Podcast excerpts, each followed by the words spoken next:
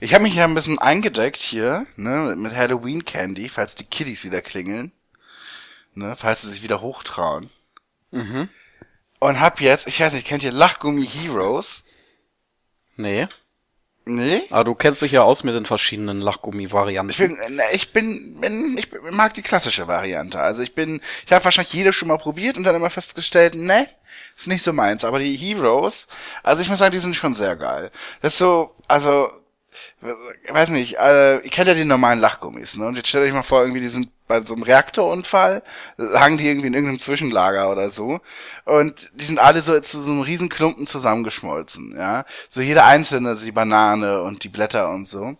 Und, und so sind diese Heroes. Das sind wirklich richtig große Teile. Und da ist, also wenn du, wenn du reingreifst, weißt du nie, was du in der Hand hast. Ja. Also okay. da ist dann so eine Banane mit mit diesen Glubsch, äh, roten Glubschis äh, dann drauf oder dann hast du ähm, dann hast du äh, so Schaumgummi noch mit dabei und und so also das ist irgendwie so das ist ein richtiges äh, Lachgummi allerlei und du weißt halt einfach das ist eine mega Fehlproduktion gewesen Ach so. Äh, und, und, und die haben sich gedacht, ja, ja, und die, und die haben sich gedacht, ach, wisst ihr was? Die nennen wir jetzt Heroes und schmeißen wir die nicht weg, sondern bringen die saisonal auf den Markt. Und ich weiß, die werden irgendwann wieder eingestellt werden, aber ich finde die richtig geil. Nee, also ich bin ja äh, irgendwie eher bei den, bei den Happys, die stinklangweilig sind und eigentlich eher wie so Goldbeeren, aber okay. Nee, Happys finde ich auch in Ordnung. Da ist mir nur die Tüte zu groß. Und ich muss ja alles essen, wenn die auf sind. Und das sind halt irgendwie so 300 Gramm oder so. Und die mhm. liegen halt richtig schwer. Und die, die ähm, Heroes hast du ganz schnell weg. Ja, ich muss immer auf den Grammpreis, Grammpreis gucken. Und da bin ich, muss ich immer die großen Packungen nehmen. Das ist so. Mhm. auch wenn es nicht auf ist. Ja. Nee, einfach, nö. Das finde ich immer so Quatsch, wenn die Leute sagen, nimm doch lieber die große Packung, dann bezahlst du weniger. Wo ich mir dann ja. denke, so, aber ich bezahle doch letztlich doch mehr. Ist doch völliger Quatsch, wenn ich da irgendwie auf pro 100 Gramm Preis gucke. Ja, das ja, ist richtig. bevor ich was wegschmeiß. Aber bei Süßigkeiten ist das ja egal. Genau, ich esse, naja. es, ja, ich esse es ja auf und äh, insofern habe ich dann Programm letztlich weniger bezahlt und das macht mich als, äh, als halb, ähm, halbmündigen Verbraucher sehr glücklich. Denkst du auch bei so Supermarktdurchsagen in diesem Supermarktradio so, jetzt für nur 30 Prozent weniger, denkst du da so, ach Mensch, da schlage ich doch zu, weil dann habe ich ja gespart. Äh, nur Stückpreis. Ich gucke nur auf den Stückpreis. Wenn okay. der günstiger ist, immer alles. Egal. egal, ein egal Stück auf, Käse hab zu Hause vier Tonnen Mehl stehen, einfach weil es ja. günstiger ist. Bin wer, hat jetzt, ja. wer hat jetzt ein Monster Energy aufgemacht eigentlich? Ich. Das war Jan. Aber das ist ja auch äh, letztlich für Horrorfilme sozusagen eine sch äh, sch äh, schöne Hinführung und damit. Ja, ich trinke normalerweise Rockstar, aber jetzt heute für Halloween nur, nur Monster. Du bist auch so ein geiler Rockstar und hast jetzt Freddy richtig schön die Anmoderation versaut. Ja, das macht ja nichts. Mhm. Wir machen einfach weiter, als wäre nichts gewesen. Herzliches Hallo äh, ich habe mir auch wieder diese äh, Hose. Ja. Was für ein Dreckschwein, wirklich. Also, das ist aus dem Ausknopf hier gekommen. Naja, egal. Ja. So, Freddy. Ja, extra, extra auf die Atempause gewartet auch. Das ist schon wirklich, also das ist die hohe Kunst auf jeden Fall. Das muss man sagen. Ähm,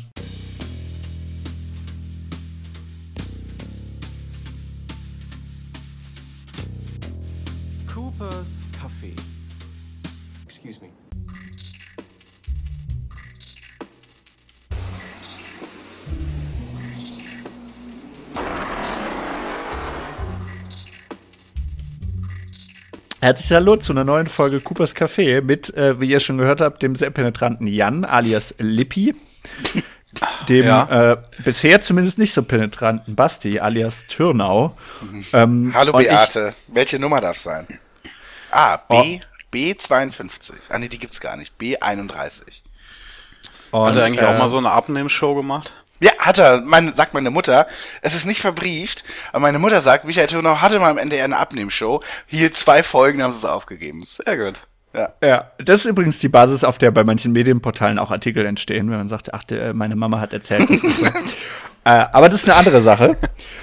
Ähm, genau, wir wollen, wie ihr an den äh, tollen Energy Drinks schon gehört habt, heute ein bisschen über Horror reden, weil, wenn ihr auf den Kalender schaut, es ist ja schon wieder Halloween, beziehungsweise, wenn wir langsam schneiden, Halloween auch schon vorbei. Ähm, unser Sommerspecial, wo ihr euch sicher äh, wahnsinnig drauf freut, ähm, Das ist tatsächlich, also die Party hat stattgefunden, so viel kann ich schon mal sagen. Und es war wirklich, es war ein Es war ein unglaubliches Oh, Fest. Freddy, nicht so laut. Wirklich, ich habe noch, wirklich, ich, hab, ich, Ja. kann, ich kann noch nicht so. Es war wirklich, also ich habe Dinge gesehen, also und der Pfaffe erst, ei, ei, ei. Ei, oh, Mensch. Ne, und als die Feuerwehr und alle raus und dann denkst du, wo ist der Schlauch? Und mein, meine Ja, aber Güte. mit Conny, also das, Na, da okay, müssen wir auch okay. schon, ne, also. Ja, und ich habe wirklich noch, noch nie so, ja, das ist auch echt ein bisschen traurig. Andererseits, ich habe noch nie so viele Kerzen aus äh, Po-Löchern laufen sehen, deswegen ist es schon ganz in Ordnung letztlich, kann man sagen. Ähm, Das waren sie überall drin. ist das schon Verleumdung? Man weiß es nicht. Ähm, Nee, das müssen wir, das müssen wir rausschneiden. Ich glaube, das geht nicht. Scheiße. Ja. Ja, Ich finde das so schön, dass Freddy sich jedes Mal wundert, warum wir ihn den schlüpfrigen Sch- Freddy nennen.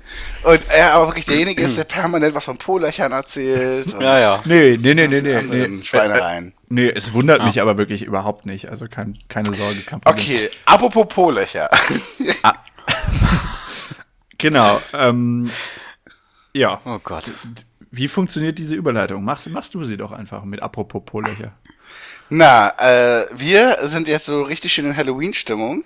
Ne? Also richtig hier schön, ne? Ich sitze hier am Kamin und äh, an Halloween kann man auch einen Kamin anhaben, Leute, guckt nicht so. Ja. Und, ähm, und, Es waren heute auf die- 26 Grad. Ja, ich, schön ein paar Lebkuchen und ein paar Dominosteine von, von Kamin und dann kann Halloween echt losgehen. Ich habe heute äh, äh, Dominosteine auf meiner Motorhaube gebraten. Das funktioniert nicht mal mit dem Spiegelei, Jan. Das ist, das ist nicht wahr. Doch, das nicht doch, das funktioniert mit dem Spiegelei. Das hat Harald Schmidt mal gemacht in einer Sendung. Das geht. Also ich habe den Da großen. Test vom ich habe den großen Test vom Sat1 Frühstücksfernsehen gesehen und da haben sie gesagt, es geht nicht. Es kann natürlich auch sein, dass die das morgens gemacht haben, zur Zeit, als das Frühstücksfernsehen ausgestrahlt wird und es noch Mhm. nicht so heiß war, aber es hat nicht funktioniert. Bei Harald hat's funktioniert. Gut, gut, dass wir drüber geredet haben. Ähm, Daddy Harry. So. so. Ähm, und weil wir in so einer schönen Halloween-Stimmung sind, wollen wir das natürlich zum Anlass nehmen, auch äh, ein Stück weit über eine Horrorserie zu sprechen, ähm, die weithin bekannt sein dürfte. Genau, weil Äh, Habt ihr wir. das? War da irgendwas im Keller gerade? Du spinnst wieder. Was ist denn? Okay. Also jetzt können wir jetzt einfach mal da. Ja, ja, ist okay. Ich habe nur, es ist wieder so Halloween und so weiter, weiß ja nicht welche Geiste. Nachher, ja, ja. Und schwirren. nachher wirst du wieder, wieder vom Dämon besessen, oder was? Sind schon so oft Leute bei dir in, in den Keller eingebrochen oder wie, nur weil Halloween ist.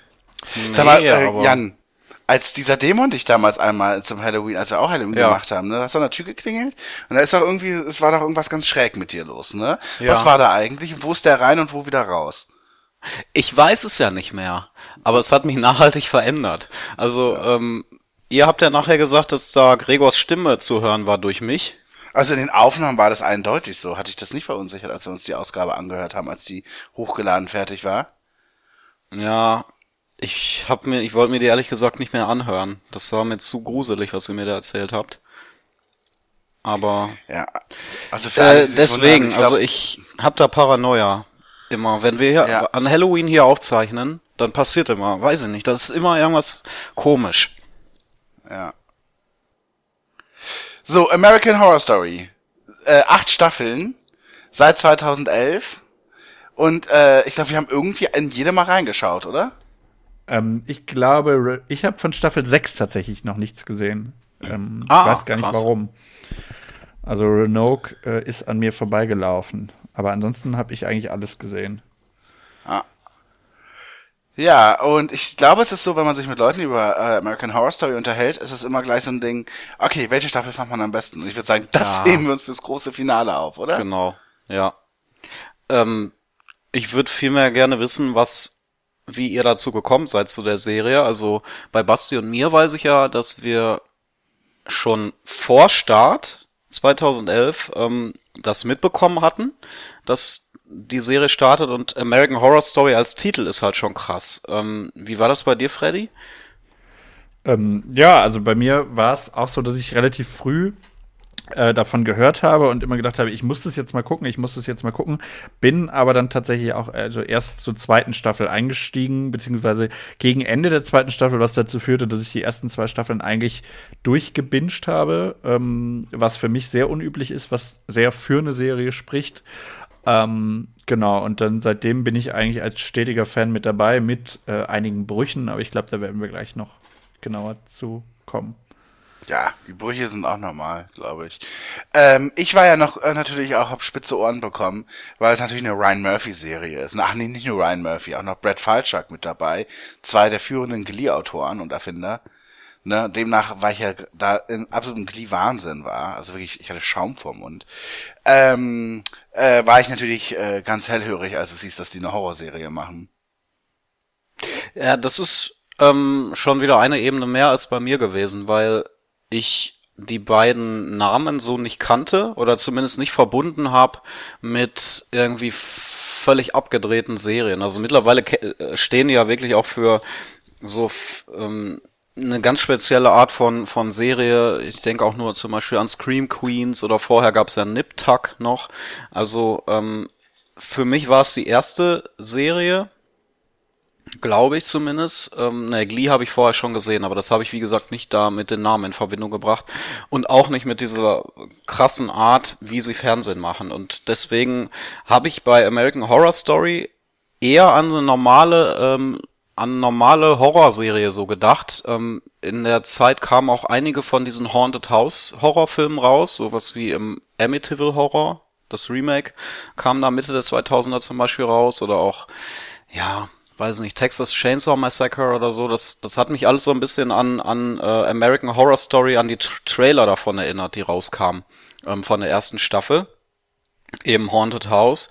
Und äh, sowas habe ich erwartet, so klassische, äh, klassischen Horror, und dann war es halt dann was ganz anderes für mich, nämlich eher so ein, ja, halt Ryan Murphy plus Horror irgendwie, würde ich das heute beschreiben. Also das hat einfach eine ganz eigene Handschrift, diese Serien von ihm. Ja, kommen wir vielleicht zur ersten Staffel mal. Ähm, die heute überschrieben wird mit Murderhouse, glaube ich. Mhm. Und die einzige Staffel war mit Connie Britton. Ähm, und in der ging es ja um ein Ehepaar, das einzieht mit äh, junger Tochter ähm, in ein Haus, was eben verwunschen ist. Das ist halt diese Haunted House Geschichte. Viel mehr äh, braucht man da eigentlich gar nicht zu sagen. Ja, also definitiv eigentlich ein ganz klassisches Motiv. Und da dachte ich auch ja. am Anfang, äh, als ich eingestiegen bin, so, ja, okay, also das erzählt jetzt halt irgendwie eine konventionelle Horrorgeschichte äh, in, in der ganzen Staffel, also irgendwie ausgebreitet aus, ja. auf, auf mehrere Folgen und war erst sehr, sehr skeptisch. Aber es ist dann doch ja, ähm, eine ne sehr interessante Art, das, äh, das, das, das zu erzählen, auf jeden Fall. Und ähm, was mich tatsächlich gleich von Anfang an bekommen hat, ist das, äh, das Intro, was ja dann auch über die nächsten mhm. Staffeln sehr charakteristisch äh, sich fortschreibt, was aber tatsächlich gar nicht so viel mit der eigentlichen Serie zu tun hat, beziehungsweise nur abstrakt mit der eigentlichen Serie zu tun hat, was aber auch eigentlich ein Motiv ist, das sich über die folgenden Staffeln weiterzieht und weiterspiegelt. Ja, äh, genau, sobald man oder sobald ich dieses Intro zum ersten Mal gesehen hatte, habe ich dann auch gemerkt, dass es irgendwie was anderes ist. Also dass es krasser ist, edgier, ähm, wie soll man sagen, ähm, skurriler, ekelhafter vielleicht, als man das vermutet hätte vorher, wenn man die Trailer gesehen hat oder wenn man Haunted House Geschichten aus dem Kino kennt. Ja. Geht's euch auch so, dass ihr beim Gucken der ersten Staffel dachtet, ach, ist ja direkt ein bisschen gruselig? Ich fand die erste noch gruselig. Ich kann das jetzt nicht von American Horror Story generell behaupten. Aber so bei der ersten Staffel so, das ist ja so, dass wir ja das Haus auch in verschiedenen äh, Dekaden sehen. Also wir sehen das Haus in den 50ern, wir sehen das Haus um 1890 und so. Und ich glaube, dass in der ersten Staffel war es so, es ist halt echt bei mir schon neun Jahre her oder so, oder na nicht ganz, aber so sieben, acht Jahre her, dass ich es gesehen habe. Da war es doch so, dass ähm, äh, wir, dass jede Folge, glaube ich, begann mit jemand, der in dieses Haus geht. Zu welcher Zeit auch immer. Also das stand am Anfang dann immer so. Und wir haben immer so unterschiedliche Leute, die dort im Laufe dann immer ums Leben gekommen sind. Und ich glaube, jede Folge begann eben, also die erste Folge begann damit, dass Zwillinge irgendwann um 1970 oder so spielen, verstecken, ins Haus Ach ja, gehen stimmt, ja. und dann sterben, so, ne? Ja. Und äh, so begann, meine ich, jede Folge. So, das ist irgendwie, dann wollten da vielleicht welche Sex haben oder so und sterben. So, und dann irgendwann so altertümlich 1880 irgendwie und so Kutsche fährt vor oder irgendwie sowas und sterben. Und dann nach kam der Vorspann und dann bist du in die Folge in die heutige Zeit gekommen. Äh, wo du eben das Paar gesehen hast, Connie Britton, Dylan McDermott und so weiter. Ne? Und, ähm, und, und, und das fand ich tatsächlich am Anfang, also so am Anfang halt einfach, dachte ich, ach, das ist ja, ich glaube, das ist was Gruseliges. Mm, Ja, es gab schon, fand ich, auch gruselige ähm, Charaktere so. Also die Haushälterin fand ich zum Beispiel sehr gruselig. Äh, die halt als alte Frau, als alte blinde Frau, glaube ich, soweit ich weiß, ähm, da auftaucht und dann aber sich in irgendeine junge Frau auch verwandelt. Dann hattest du Kate. Das war im, im Auge Mara. des Betrachters, ne? Also Connie Britton Ja. hat sie halt als ältere Frau mit trübem Auge gesehen, während Dylan McDermott, Oder wie auch immer sie hießen, sorry, äh, sie als Hottest Babe gesehen hat, ne? Ja, ja, so war das. Oder auch, genau, das war ja dann noch der, der, der oder die, ich weiß es nicht mehr, diese Leder, dieses Ledermonster, was dann Latex, das Haus nachts, äh, oder Latexmonster, was das Haus dann nachts heimgesucht hat, das kennt man auch von den DVD-Boxen, da ist es drauf. Also das Cover, im Cover. Und dann gab es natürlich noch die gruselig. Geschichte, dass der Vater halt ähm, Psychotherapeut ist. Und sein Patient ist Evan Peters, ne? Der ist, hat er eben auch seinen ersten Auftritt. Also hier wird ja auch schon ein bisschen das Ensemble gesetzt. Ja. So im Kleinen aber noch ein bisschen. Und, ähm, und der verliebt sich halt äh, und beginnt eine Art Liebesgeschichte mit der Tochter des Paares. Und das ist natürlich ein bisschen weird, weil der Vater halt weiß von den Sitzungen, okay, der hat halt so voll die Mordfantasien und so. Und auf der anderen Seite beginnt er jetzt was mit der Tochter. Ja, richtig. Und dann gibt's natürlich noch Jessica Lange als Nachbarin, die ihm so allwissend mehr oder weniger über das Geheimnis des Hauses Bescheid weiß. Gerade Jessica Lange äh, ist es meiner Meinung nach auch die ständig ähm, in allen Staffeln, aber also gerade auch zu, zu Anfang gleich sehr creepy für mich ist, obwohl sie das ja ähm, oft, oft gar nicht unbedingt sein muss, einfach mit, mit ihrer Ausstrahlung.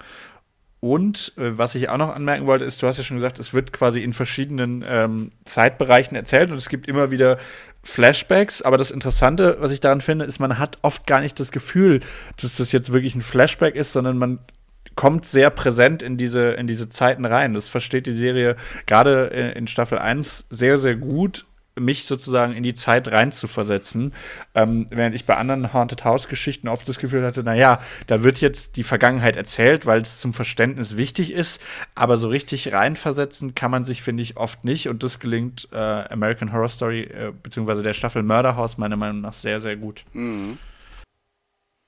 Ja, würde ich genauso unterschreiben. Ich habe es auch nicht abgespeichert als äh, als Serie, die in zwischen Zeitebenen stark hin und her springt, sondern irgendwie vermischt sich das zu einem Gesamteindruck. Genau, Ähm, ja. das tut's. Äh, aber also ich glaube, das Grundthema ist, wenn man es jetzt ein bisschen interpretieren will, halt ganz dort eben so unterdrückte Sexualität, ne? Hm. Ähm, und so ist also ne, mal so auf den Punkt gebracht irgendwie. Und es ist Ja, so, ich meine, ähm, es sind halt äh, starke ähm, so Beziehungs-Relationship-Geschichten halt drin. Wir haben noch, muss man halt sagen, ähm, Vivian, gespielt eben von Connie Britton, die Frau, ähm, die hatte eine Fehlgeburt und danach ziehen sie halt äh, auch ein in dieses Haus oder wollen halt ihr Leben ändern und ziehen dann in dieses Haus ein. Auch ein ganz typischer Plot ähm, für, für solche äh, Horrorgeschichten.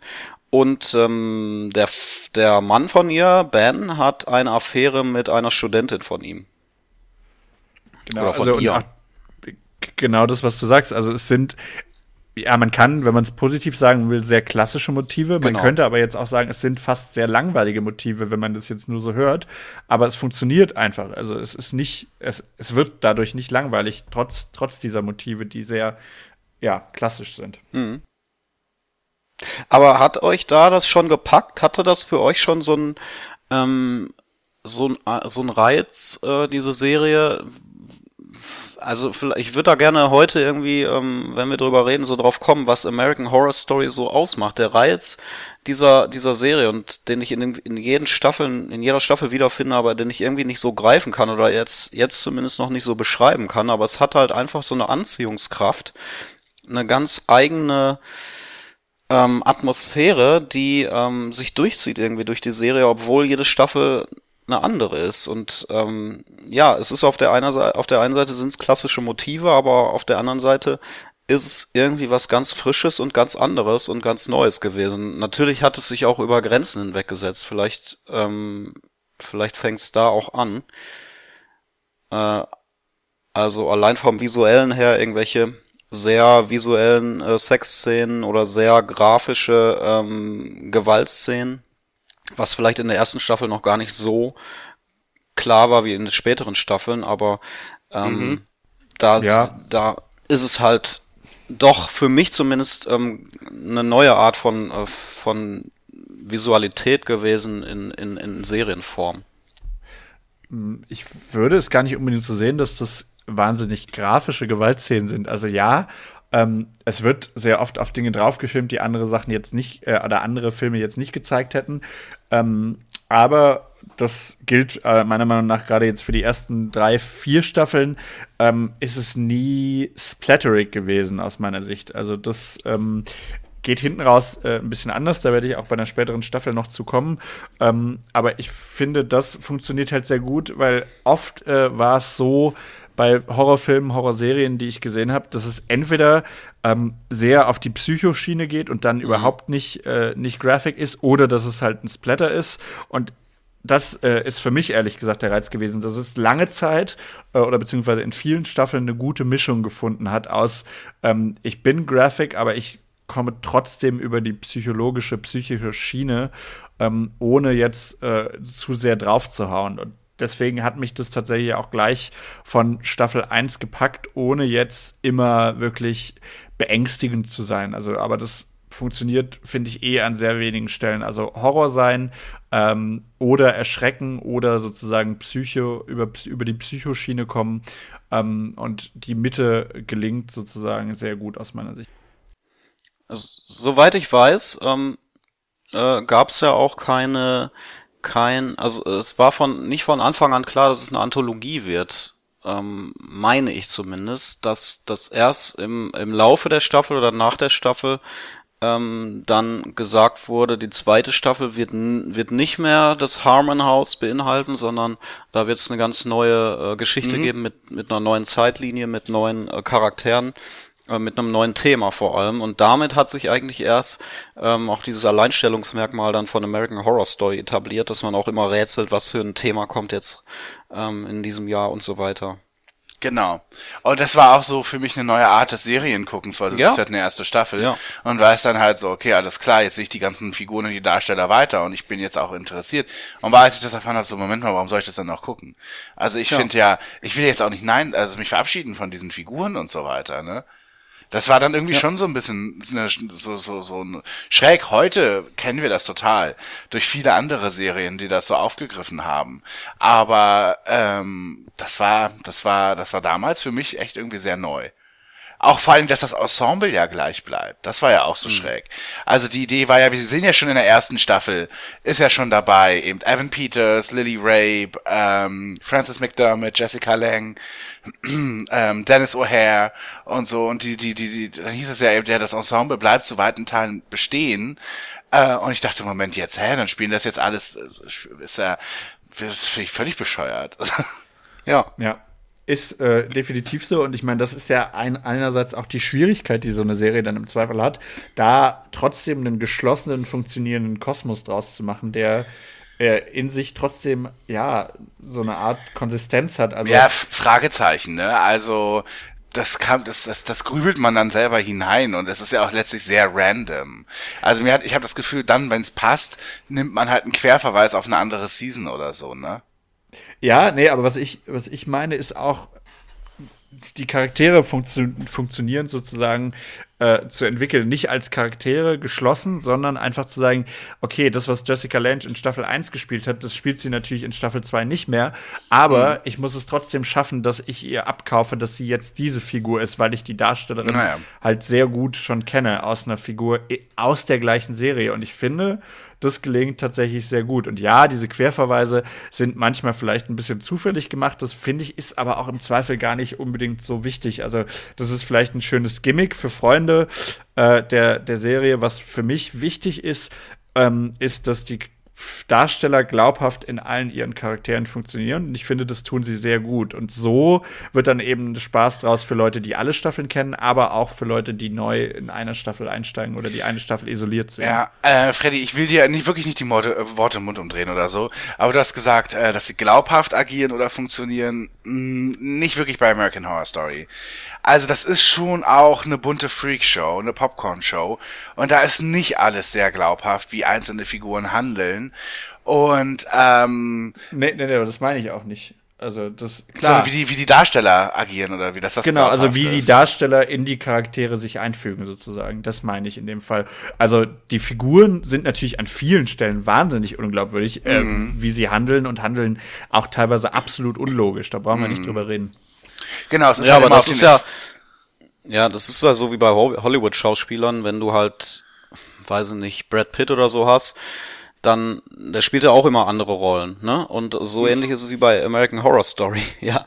Ähm, nur, naja, aber das ist, es ist halt, äh, es ist halt auch klassisches Ensemble-Ding. Ne? Also früher war das ja auch so, dass ein Theater halt ein Ensemble hat von zehn Scha ja. Stammschauspielern und genau. die halt pro Spielzeit, okay, die nächsten fünf Monate ist Othello dran und wir sind alle aufgeteilt und ja. dann äh, proben wir nur ganz andere Stück und du siehst ja halt nur ich glaube was was was äh, was Freddy auch sagen wollte ist halt, dass man bei einigen Schauspielern das Problem hat, gerade in Hollywood, dass man die Schauspieler oft dahinter sieht ähm, und sich gar nicht so auf die dadurch gar nicht so auf die Rolle einlassen kann als Zuschauer das ist halt, da kennt ihr aber meine Theorie. Das ja. ist, das ist die, die Schuld eines jeden, der es schaut. Ja, weiß ich nicht, nee, kann ich nicht mitgehen, weil weil die Medien halt auch ähm, immer das so inszenieren, das ist der neue Brad Pitt Film, wenn wir bei dem Beispiel bleiben und das das ist halt scheiße, weil immer der Schauspieler dahinter wichtiger ist und sein Promi-Leben oder so für viele, ähm, anstatt äh, die Rolle und wenn man halt diese Schauspieler nicht kennen würde, dann könnte man sich auch viel mehr auf die Rolle einlassen. Klar ist ja, der Zus ich mein, Zuschauer auch dabei, aber ich wollte, nur um das kurz zu machen, bei American Horror Story habe ich dieses Problem auch nicht. Aber und selbst wenn es, äh, selbst wenn es so ist, wie du sagst, Basti, das mag äh, mag ja schon sein, dass das die Verantwortung des Zuschauers ist, aber natürlich möchte ich als Serienproduzent es dem Zuschauer so einfach wie möglich, äh, wie möglich machen. Und das funktioniert natürlich am besten, ähm, wenn der Schauspieler sozusagen sich konsistent in die Rolle einfügt. Mag sein, dass das nicht unbedingt die Aufgabe ist. Ich finde trotzdem, dass es einfach sehr, sehr gut funktioniert. Dann würde ich aber auch noch mal kurz sagen wollen, dass American Horror Story da kein gutes Beispiel ist, weil diese Serie macht es dem Zuschauer so schwer wie möglich. Mit Absicht. Diese Serie ist so schräg. Alles wird über den Karren geworfen. Auf einmal, du bist hier in einem Setting drin und auf einmal gibt's eine fucking Anne Frank Folge mittendrin, wo Franka Potente auf einmal mitspielt. Und äh, das gibt es in so vielen anderen Staffeln auch. Ähm, äh, es ist teilweise springt es in den Zeiten. Äh, es ist äh, auf ja, aber das hat ja nichts. Das hat ja nichts mit den Figuren oder mit den. Nein, aber weil du gesagt, nee, ich habe mich jetzt darauf verlassen, dass du nur sagst, äh, äh, diese, ein, äh, man will es den Zuschauern so einfach wie möglich machen. Das stimmt für irgendeinen Network-Scheiß, irgendwie wenn es um, um, um Criminal Minds geht oder so. Nein. Aber das trifft halt als Beispiel überhaupt nicht auf American Horror Story zu. Ich meine, was ich meine ist, man will es den so einfach wie möglich machen, zu verstehen, wer ist diese Figur, nicht was steckt dahinter. Und natürlich habe ich da nochmal Spins drin, äh, auch in den Figuren und in den Stories sowieso. Und ich habe irgendwelche abgedrehten Folgen, äh, abgedrehten äh, Elemente. Aber was ich meine, ist, die Serie American Horror Story will es den Zuschauern so einfach wie möglich machen zu verstehen. Jessica Lange spielt diese Rolle und sie ist in der nächsten Staffel ja. diese Figur. Ähm, und das passt in sich ein Stück weit zusammen, auch wenn es eine andere Figur ist, die von der gleichen Person gespielt wird. Was die Serie rundherum macht, will es dem Zuschauer überhaupt nicht einfach machen. Keine Frage. Ja, würde ich, würde ich auch sagen.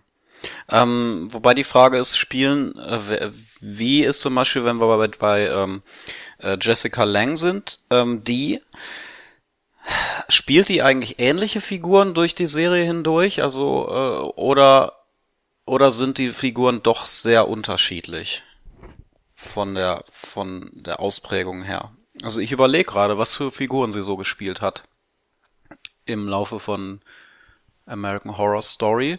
Und ich würde die These aufstellen, dass die, dass die jeweiligen Schauspieler immer ähnliche Figuren auch spielen. Ja. Ähm, Charaktere. Ja, würde ich, würde ich auch so sehen, dass es im Kern doch sehr ähnliche Figuren oft sind.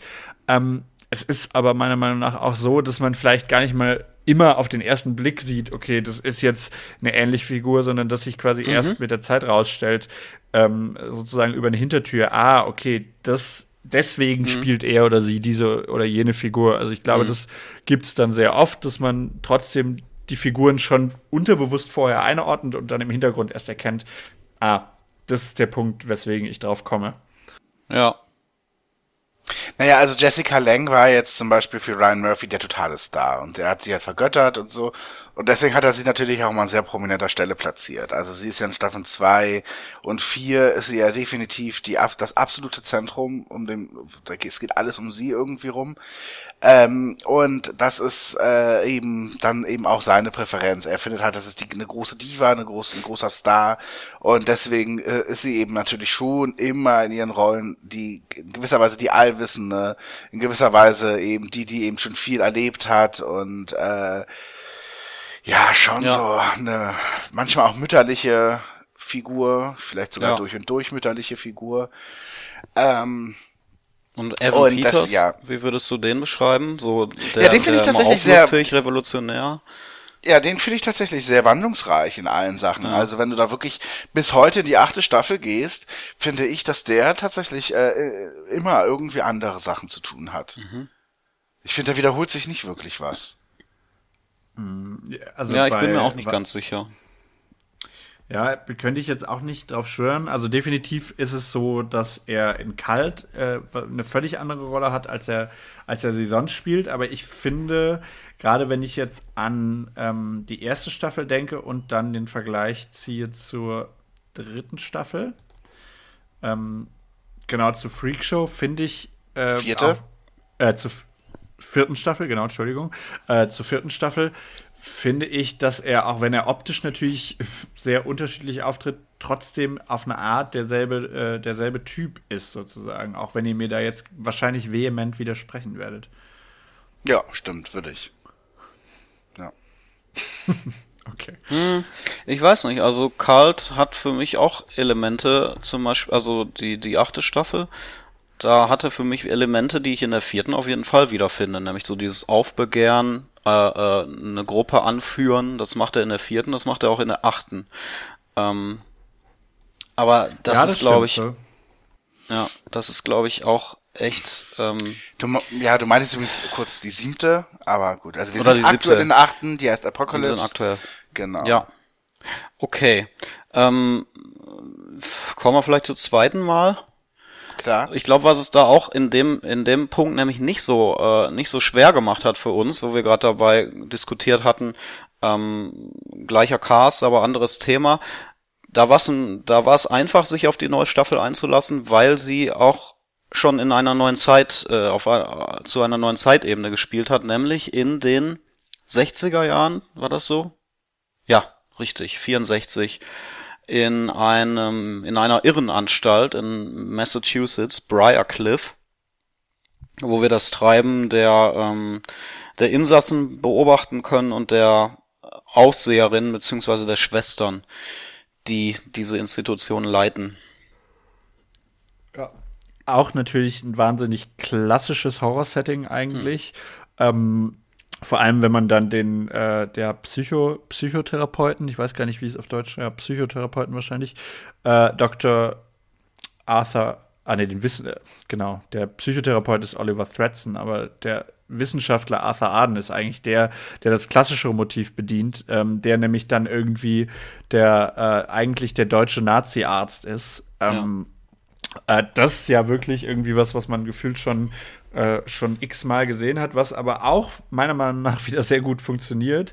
Äh, und das muss ich sagen, vielleicht bin ich da auch zu einfach einzufangen, aber ich finde dieses Asylum-Setting einfach ein wahnsinnig geiles Setting für so eine ähm, für so eine Situation, weil ich da immer sehr leicht mit irgendwelchen staatlichen, staatlichen Missbrauch arbeiten kann und der Staat tut dies und das. Und das ist in den 60ern natürlich auch einigermaßen glaubhaft.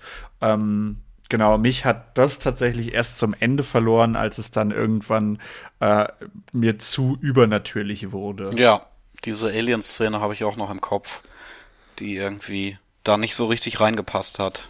Nee, genau, da habe ich mich auch gefragt, was, was sollte das? Weil bis dahin fand ich die Staffel eigentlich sehr gut und habe darauf gewartet, ja. dass jetzt der Knaller kommt und dann kam halt das und das war schon ein starker Abfall jedenfalls. Aber ungeachtet dessen, äh, auch da fand ich, war schon ein, ein äh, psychologischer Grusel so da. Allein durch die Handlung der, der Schwestern.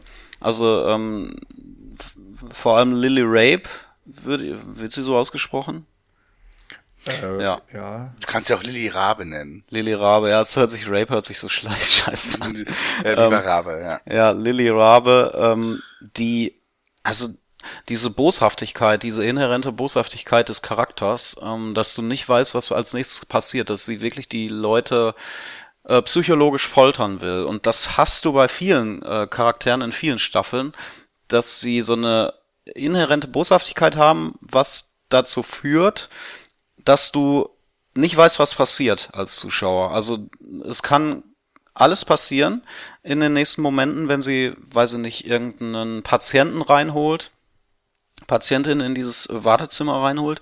Und das sind solche typischen American Horror Story Momente, habe ich jetzt gerade auch in der achten Staffel fand ich, äh, fand ich das äh, wieder sehr explizit. Ähm, diese, diese boshaften Charaktere, die die Fähigkeit haben, ähm, andere zu foltern auf psychologische oder ähm, oder auf äh, physische Art. Das ist so eine so ein finde ich so ein durchgehendes Motiv bei American Horror Story und das ist so in der ersten äh, in der in der zweiten Staffel hier ganz ekelhaft eingeführt worden.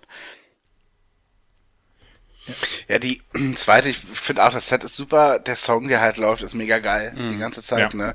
Also, wir haben ja alle dann irgendwie die, wie heißt dieses, The Singing Nun, dieses Dominique-Ding irgendwie nochmal so, also wenn man das heute hört, du kannst es nicht mal losgelöst von dieser Serie hören. Könntest du nie im Leben. Nee. Ähm, und äh, ja, das ist so richtig schöner Psychoterror, der da ja. passiert. Das ist eine richtig gute Terrorserie, ne? Aber nicht nur das, was in Briarcliff passiert, oder auch natürlich das, was Freddy schon meinte, diese politisch-historischen Umstände. Denn immerhin ähm, haben wir ja auch noch äh, Sarah Paulsons äh, Figur, Lana Winters, die ja lesbisch ist und mit einer Frau zusammenlebt, in den 60ern so eine, so eine Sache, ne, gar nicht, äh, nicht öffentlich und so. Und sie ja dann in so einer Konver, Konver, wie nennt man das, Konvertierungs, äh, äh, Therapie ist, also sie soll mhm. dann eben dann abgeschreckt werden von gleichgeschlechtlichem Sex und so, eine Therapiemöglichkeit, die es ja tatsächlich gab, ja, ähm, und äh, das ist natürlich äh, wirklich totale Folter einfach nur. Ne?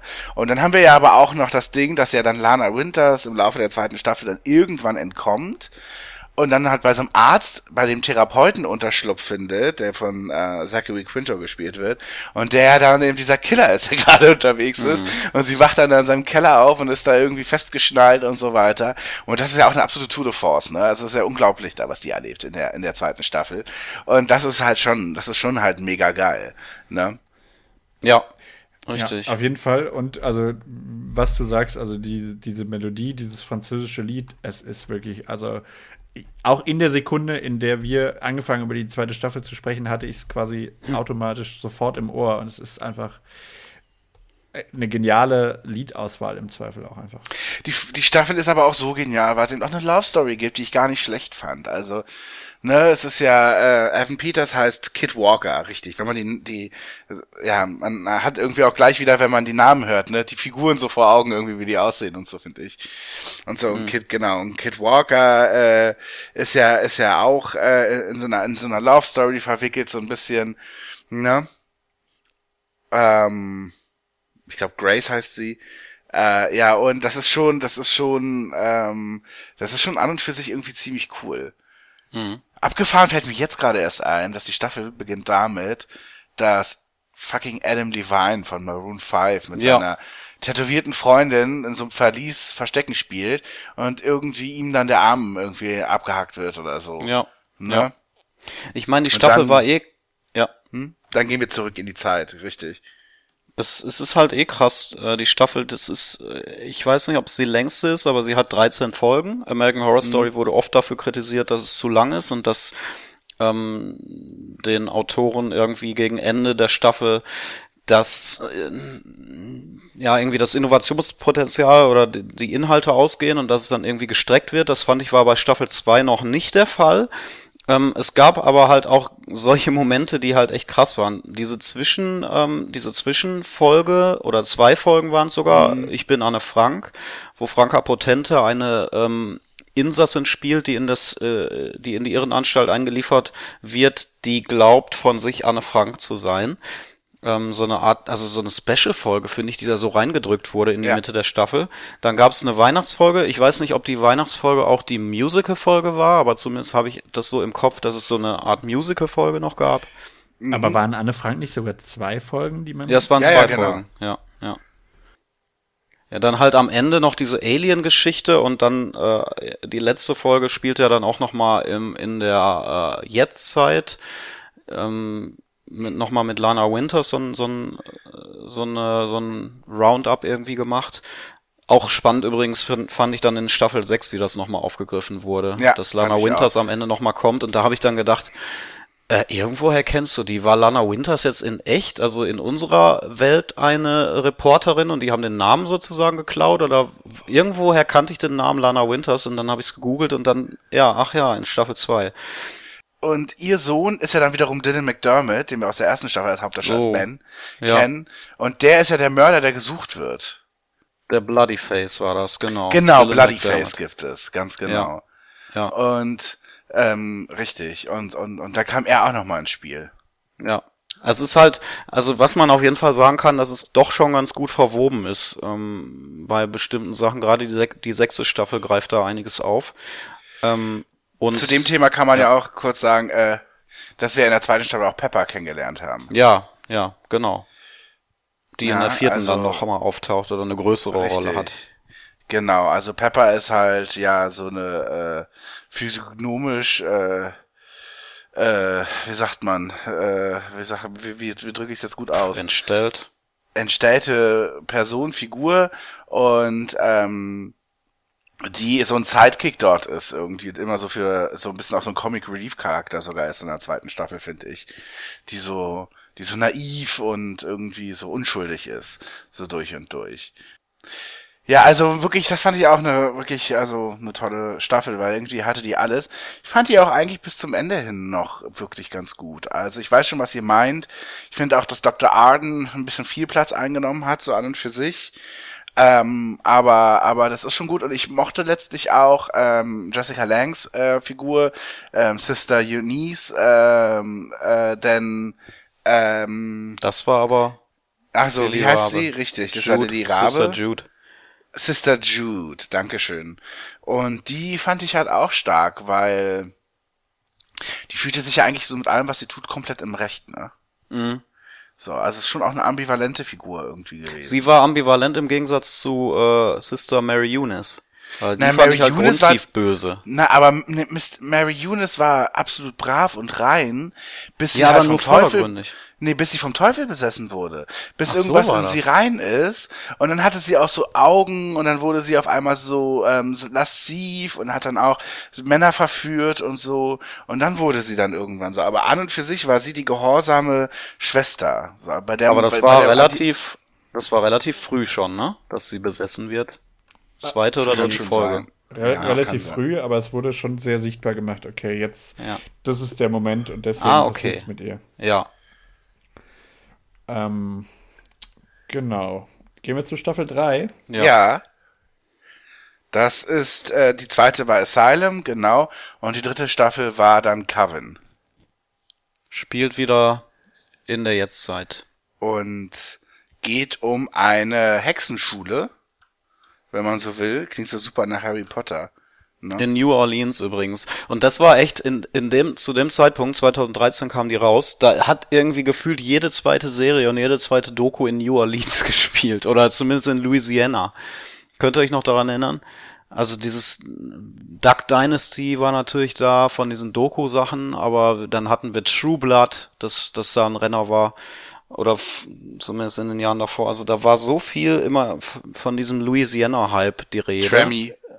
Ja, richtig, richtig. Stimmt, von HBO. Das war mir jetzt gar nicht mehr so präsent, ja. ja. Stimmt, ja, ja. So Und viele Doku. Äh, Witzigerweise hat sogar Curb Enthusiasm einen äh, Louisiana-Bezug bekommen, noch zum Schluss damals. Ja. Im ja. Run. Ja. Ja. Ja. Für mich ehrlich gesagt die Staffel, die mir am wenigsten präsent noch ist. Also ich habe da schon dunkel irgendwelche Bilder im Kopf, ähm, aber mir ist es nicht so im Kopf geblieben. Ja, also die dritte Staffel Carven hat so ein bisschen den Cast erweitert, also das kann man schon mal sagen. Ich glaube, das ist die erste Staffel, wo wir ähm, mit dabei haben Kathy Bates. Mm, ja. Ja. die uns äh, später noch äh, häufiger begegnen wird. Äh, Angela Bassett ist dazugekommen. Dann ja. Gaburi Sidibe, äh, die wir später auch in weiteren Staffeln gesehen haben. Genau, also da ist der Cast ein bisschen erweitert worden. Ja, äh, eine ziemlich freakige Staffel, würde ich auch sagen. Also ich kann von, von, von kann vorweg sagen, ich habe zehn Folgen geguckt. Es gab, glaube ich, wieder 13 und habe irgendwann dann gedacht, äh, nee, also jetzt reicht's mir. ja. Ich kam, Warum? ich war mit der Staffel einfach nicht zufrieden und glücklich. Also, ähm, ich fand sie ähm, irgendwie, ich, ich fand dieses ganze Hexenthema nicht so geil. Ich fand diesen Rat der Hexen, also diesen alt, die Älteren, dann wo Frances Conroy, die eben schon mal die alte Hausfrau in der ersten Staffel gespielt hat und den Engel des Todes in der zweiten Staffel, die war ja dann hier so eine diese orangefarbene Hexe mit der Brille. Dann gab's noch Leslie äh, äh Jordan, äh, so, so, so, so ein kleiner Mann, äh, den wir auch in der sechsten Staffel übrigens wieder gesehen haben. Egal, das kann man jetzt mit tausend Darstellern sagen, ähm, der da auch so diesen Hexenrat irgendwie gespielt hat. Und gleichzeitig hatten wir eben Emma Roberts, Teresa Famiga und äh, noch irgendjemand, ähm, Gabrielle Sidibe, glaube ich, äh, die eben diese jungen Hexen waren, die dann diese komische Schule gekommen sind und dort ausgebildet wurden von Jessica Lang und ähm, und äh, äh Sarah Paulson. Ja. ja.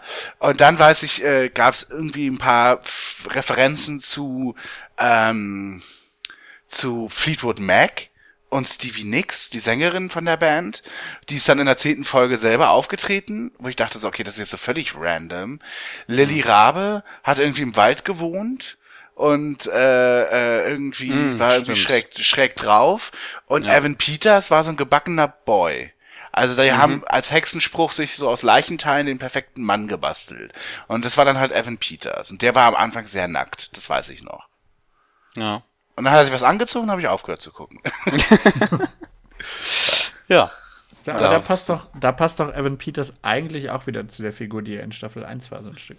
Aber in 1 war er der absolute Teufel und vor der Psycho. Das war, äh, kurz zur Erinnerung, in Staffel 1 war er der, der Latex-Typ, ja? Ja, so. ja, ja, schon, aber. Genau, und der hat, der hat Vivian geknallt und das Kind, was da entstanden ist, ist von ihm gewesen und so weiter.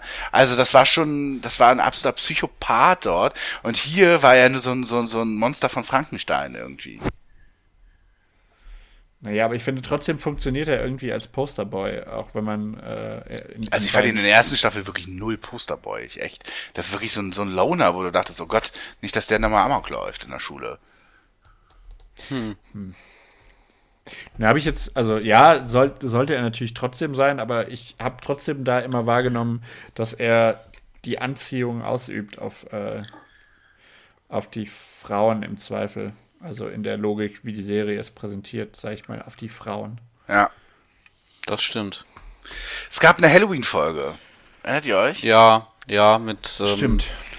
Irgendeinem, ja, mit irgendeinem Monster, das da. Es war eine Invasion mördert. von Zombies oder so? Oder sowas, genau, ja, ja. Völlig Die schräg. gegen die Tür gekloppt haben und auf einmal hat Teresa ja. Famiga die Kettensäge genommen und alle zersägt. Das war so der erste ja, das war das, Hardcore äh, American Horror Story Moment. Es gab schon in der zweiten Staffel auch ein paar krasse Szenen, so wo irgendwie Beine abgesägt wurden und so.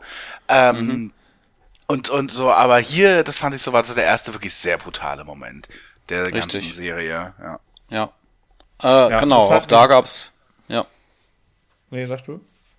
Ähm, auch da gab's halt verschiedene ähm, Unterepisoden, die so äh, spezielle Themen hatten. Also Halloween hatten wir, dann hatten wir auch teilweise wirklich wieder Sprünge drin in andere Zeitebenen, also 1830 oder so oder Anfang des 20. Jahrhunderts. Auch wieder sehr, sehr schräg. Ja, und ähm, da war es dann tatsächlich, also für mich zumindest das erste Mal, dass es mich auch genervt hat, ähm, weil es oft so wirkte, anders als in der zweiten Staffel, für mich dass das ein bisschen willkürlich. Und da kann ich die Kritik auch verstehen. Da wurde meiner Meinung nach schon so ein Stück weit gestreckt, weil irgendwie verlangt war, eine gewisse Anzahl an Folgen zu machen oder wie auch immer. Ähm, und das, den Eindruck hatte ich in Staffel 2 noch nicht, auch wenn es da diese Zwischenepisoden mit Anne Frank beispielsweise gab. Äh, aber da hat es immer in den Kosmos reingepasst, auch wenn es irgendwie eine, eine, ein Exkurs sozusagen war. Und hier, finde ich, hat man das erste Mal gemerkt und da es stimmt schon, diese Halloween-Folge ist da wahrscheinlich sogar ein ganz exponiertes Beispiel. Hier wird jetzt irgendwie was zwischengeschoben. Und das hat mich gerade, diese Halloween-Folge hat mich wahnsinnig genervt. Weil das für dich die, ähm, hm. War das für dich zu, zu over the top irgendwie? Dass, du, dass das nicht mehr glaubwürdig war oder so? Ja, also was heißt glaub, glaubwürdig? Ja, ist ja innerhalb eh dieses, Frage. ja, das ist klar, genau. aber innerhalb dieses, äh, dieses Settings sozusagen, innerhalb dieses Rahmens ja, ja, das, das, das auf jeden Fall. Äh, und ich sag mal, wenn's, äh, also ich meine, so ein bisschen ohne oder in Ermangelung von Realismus gibt es ja immer ein Stück weit, aber ja. ähm, wenn es zu abgedreht wird oder wenn es auch zu übernatürlich wird, was auch teilweise passiert, dann bin ich meistens schnell raus. Und das war mhm. für mich nach meinem Geschmack in der Staffel häufiger der Fall. Ja, das Grundthema ich, ist ja, ja, schon irgendwie über, übernatürlich. Ja, ja, ja. Völlig. Genau. Also aber das, ich, ich stimme dir da total zu, ich bin da mit dir auf einer Linie und deswegen hat diese Staffel auch nicht funktioniert und ich staune halt echt, dass ich zehn Folgen durchgehalten habe davon. Ja. Ich habe sogar naja, zu also Ende ich geschaut. Ich fand sie nicht so schlecht wie ihr. Ich habe sie auch, ich habe sie auch zu Ende geschaut. Ähm, ja, ich weiß gar nicht so richtig, wie ich die verteidigen darf oder kann, aber ich glaube zumindest, dass die Serie, dass die Staffel innerhalb von äh, dem, innerhalb des größeren äh, ähm, Blickwinkels von American Horror Story wichtig war, weil sie ja, ich glaube, dieses Hexenthema, glaube ich, passt halt zu den Charakteren sehr, sehr gut. Also vor allem zu den jungen Charakteren Emma Roberts und Thaisa Famiga. Ähm, vielleicht auch noch Lily Rabe. Also das ja. ist, es ist ja, wenn man drauf raten müsste, welche, welche ähm, Figuren sollen diese Leute porträtieren, dann kommt man im, im Rahmen von Horrorsachen, dann kommt man relativ schnell auf, auf das Thema Hexen. Und ich glaube, dass die Staffel relativ wichtig war, äh, auch in, äh, in Hinblick auf äh, mögliche Anschlussmöglichkeiten, was wir jetzt in der achten Staffel auch wieder sehen, dass naja, sie da auch wieder auftauchen. Sie äh, ist natürlich auch, auch wieder politisch. Ja. Also die dritte Staffel ist spielt ja nicht umsonst in Louisiana und so. Und ich glaube, dass dieses ganze Hexenthema hier natürlich eine Allegorie ist auf die Verfolgung einer Minderheit. Ja. Ja. Genau. Ja, ist es vermutlich, aber also Jan hat mit Sicherheit auch recht, was die Figuren anbelangt. Aber ehrlich gesagt war an vielen Stellen und in der Staffel besonders äh, gerade Emma Roberts für mich ein Charakter, wo ich gesagt hätte, naja, also, braucht man den jetzt an der Stelle unbedingt. Aber darf ich kurz mal die Frage stellen, braucht man Emma Roberts überhaupt unbedingt? Also wirklich, die Frau ja, geht, mir so, ja, ja. geht mir so auf den Piss, wirklich, ich kann das nicht sehen. Und wirklich, sie hat ja in äh, Scream Queens Chanel Oberlin gespielt. Und meine Theorie ist genauso ist sie halt auch in echt. Also wirklich, das ist, so, ja. so ist sie. Das so eine pelztragende so, deswegen war es ja so geil, als sie, um vorwegzugreifen, in der sechsten Staffel, in der siebten Staffel in Kalt echt gleich abgeknallt alt wurde. Ja. da war sie so eine Fernsehreporterin ja, oder so. Und ich dachte, oh nee, nicht Emma Roberts. Zack, war ja. sie weg. Ja, ich, da, ich glaube, damit spielt ähm, Ryan Murphy aber auch bewusst. Also er stellt sie auch immer da, als sie sagen Instagrammable irgendwie oder wenn wenn es eine Staffel in der Jetztzeit ist, dass sie sich immer selbst darstellt und gerne selbst darstellt und weiß, wie geil sie aussieht und so. Und damit spielt halt auch die dritte Staffel, ganz klar. Ich glaube aber, die, dass die dritte Staffel, äh, wie gesagt, wichtig war und sie ist auch die erfolgreichste von den Quoten her und ich glaube, viele ähm, sagen wir mal so Casual-Zuschauer, dass die die ganz gut fanden, die Staffel. Ich glaube, die bei den American Horror Story Fans ist die Staffel ziemlich verschrien äh, und kommt gar nicht gut an, aber Ähm, sie war, ja, vielleicht irgendwie etwas zugänglicher äh, als Ja. andere Staffeln, auch vom Thema her. Ja, ich glaube, ich verstehe, verstehe, was du meinst. Also ich kann mir schon vorstellen, dass die Staffel ähm, auf absurde Weise dann auch dazu beigetragen hat, dass es American Horror Story so noch geben darf, wie es Ja. es sozusagen heute gibt. Also, dass nämlich eben Ryan Murphy schon oder Ryan Murphy und Brad Falchuk, sag ich mal, einigermaßen frei sind in der Gestaltung dessen, was sie da tun, ähm, eben weil es dadurch oder wahrscheinlich über diese Staffel auch mehr die Leute dann noch in der Breite erreicht hat. Das glaube ich schon, ja, ich glaube, das stimmt. Ja. Aber darf ich kurz äh, anfügen, dass wir danach ja eigentlich die erfolgreichste Staffel haben? Aber schau dir mal die Quoten an. Also, Also der, nicht, wenn man zusammenzählt, ist es, ist es die dritte. Im Durchschnitt es so? halt. Ja, Weil die, der die Pilot vierte hatte aber, genau, die vierte hatte die allerhöchsten Quoten von einer einzigen Folge. also sechs Millionen für den Start Ja.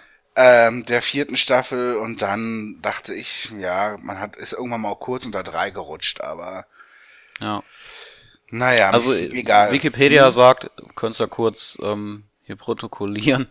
Staffel 3 hatte 4 Millionen im Schnitt und Staffel 4 3,85. Also da tut sich jetzt nicht viel. Aber das waren Ja. übrigens, um dabei zu bleiben, die beiden Staffeln, also das waren mit Abstand die beiden erfolgreichsten. Alle anderen Staffeln hatten im Durchschnitt unter 3 Millionen Zuschauer. Kommen wir doch mal zur Freak Show. Ja, zu Recht erfolgreich so, finde ich. Ja, würde ich auch sagen, die hat die Zuschauerzahlen auf jeden Fall verdient. Deutlich mehr als Coven das aus meiner Sicht getan hat, ja. Das ist äh, wirklich wieder ein sehr schöner Kosmos, der da geschaffen wurde, eine sehr schöne Welt. Auch, ja, sag ich mal, jetzt nicht unbedingt als Horrormotiv, aber als, als Motiv in, ähm, in Serien durchaus nicht unbekannt, diese, diese Freakshow, aber dann sehr schön äh, als, als Horrormotiv umgesetzt. Also genau, ich finde, als, als krasses Horror-Ding kannte ich jetzt die Freakshow nicht unbedingt, sondern eher als generelles Motiv aus Filmen oder Serien. Aber es ist natürlich dankbar für eine Horrorserie, weil ja, die, die, äh, die, ich weiß gar nicht, wie man es so nennt, aber halt äh, entartete äh, Figuren sozusagen darzustellen. Oder natürlich der Clown. Das ist ja halt schon äh, ein krasses Motiv gewesen mit dem mit Twisty, dem Clown. Also der ist ja mittlerweile Kult. Und ich finde, das ist eine der spannendsten Figuren ähm, in, in der gesamten Serie, Twisty der Clown. Auch weil seine Backstory natürlich später erzählt wird, die traurige Backstory. Und auch weil er wieder ein gruseliges Motiv eingeführt hat. Also ich finde da in American Horror Story 4 mit diesen Szenen mit Twisty, gerade wenn er irgendwelche Figuren oder irgendwelche Kinder einsperrt in seine in seinen äh, Trailer da oder in seinen Truck im Wald, das ist schon ziemlich gruselig, finde ich. Und das ähm, ähm, ja macht dann einfach mal wieder den Titel Horror aus. Aber ansonsten auch eine total weirde Staffel. Also, boah, wie hießen denn diese, diese komischen gelackmeierten Abercrombie und Fitch Typen da? Wer war das? War das? Dandy. Ja, Dandy. Dandy? Oh, Ja. ganz furchtbar. Also, aber, aber visuell ist das großartig. Diese, diese, diese, diese Gegensätze zu, also darzustellen von diesem Haus mit Dandy, wo alles total blitzblank sauber ist, in steril, ekelhaft steril und gleichzeitig dann hast du aber die, die Freak-Show, ähm, dreckig, bunt, ähm, ja, und komplett durcheinander irgendwie die, die Figuren. Also das war, das war eine Staffel der Gegensätze, fand ich. Ja. Also ich finde auch, wenn man, wenn man Dandy das erste Mal sozusagen mit dem, äh, mit dem Clownsgebiss sieht, das überrascht überhaupt nicht auf eine Art und trotzdem ist es wahnsinnig äh, ja, gelungen, einfach weil man das dieser Figur dann einfach so, so abnimmt oder einfach sagt, ja, okay, das ist dieser Typ und das, ja, warum, warum nicht? Ja, und also in der dritten- Auch, äh, Äh, in der vierten auch ähm, hier äh, Sarah Paulson. Sie spielt da ja zwei Figuren sozusagen, Betty und Dot Tatler. Also ein, wie heißt, wie nennt man das? Zusammengewachsene Zwillinge sozusagen. Siamesische Zwillinge. Siam- Siamesische Zwillinge in einem Körper. Äh, Das ist ja unfassbar. Also das habe ich in der Serie noch nie gesehen. Dass man so großartig auch zwei unterschiedliche Charaktere spielt, gleichzeitig sozusagen. Ähm, das ist schon einfach geil gewesen. Aber auch geil geschrieben, weil die ja tatsächlich auch charakterlich sehr unterschiedlich sind. Ja. Ja, ich fand den ganzen Kosmos auch total toll. Ich mochte auch diese Varieté-Geschichte dahinter, denn immerhin ist ja, wie ich finde, die Haupt, eine Hauptfigur ist halt Elsa Mars, ne, die von Jessica Lange gespielt wird und ähm, die eben so die die große Dame sein will, die große Showdiva, aber so richtig hat sie nicht Fuß fassen können in Hollywood oder so und ähm, demnach äh, ist sie ist sie diejenige, äh, die eben diese Freakshow dann anführt und natürlich schon zu einigen dann eine enge Bindung irgendwann aufbaut. Äh, selber ist aber für sie auch klar, irgendwann lässt sie die im Stich. Denn sie bekommt im Laufe der Serie die Chance, eben selber die Elsa, Elsa Mars Hour zu moderieren im Fernsehen und wird dann auch zu einem Fernsehstar selber. Und das natürlich finde ich Jessica Langs absolut tollste Performance, also schon ähm, wenn sie David Bowie am Ende der ersten Folge singt, fand ich das wirklich ganz großartig. Live on Mars. Ähm, ja, und ähm, das fand ich, also ich finde, das die tollste Figur, die sie gespielt hat in allen Staffeln. Ähm, und ich finde diese ganze, diesen Freak-Zusammenhalt, dieses familiäre, was das aushat, das ist ja auch was, obwohl alles so teilweise eklig und oll und grausam auch ist, so was dort passiert mit den Morden und so, es ist ja trotzdem eine Community, die da am Laufen gehalten wird, ne, von diesen Schaustellern. Und das finde ich halt irgendwie eine wirklich ähm, tolle, tolle Geschichte, die da erzählt wird. Einfach ähm, schön eben auch in kleine, also man gewinnt dann auch irgendwann so die Nebenfiguren so ein bisschen lieb. Ich meine, wir haben alle mit Mapitit gelitten, als sie dann äh, gestorben ist, da in diesem Einwegglas dort irgendwie. Ja. Es gab, ähm, äh, aber auch die Idee zu haben, okay, wir nehmen wieder Dennis O'Hare mit rein, was könnte der spielen? Ah ja, alles klar, der spielt so ein Freak-Sammler, der eben so Abnormalitäten sammelt, eben um die dann an Museen oder an andere Sachen für viel Geld Ja, zu toll. verhökern. Und diese Idee hat einfach, die Figur da einzuführen damit, das finde ich irgendwie mega cool.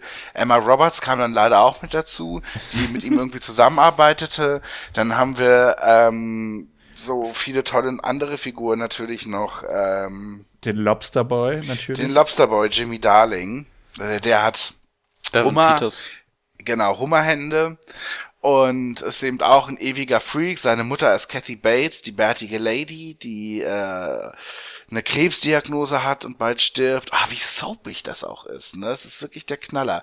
Und ist Jimmy Darling nicht, äh, äh, der, der ist doch auch verliebt in ein Mädchen, äh, trifft sich mit ihr und ähm, und hat dann äh, Sex mit ihr und äh, sie verlieben sich und sie rennt dann halt buchstäblich weg zum Zirkus um dann später mehr oder weniger bestraft zu werden von dem Vater. Das ist dann das Mädchen, glaube ich, was die Tattoos am Ende bekommt. es ist oder? Bonnie, oder?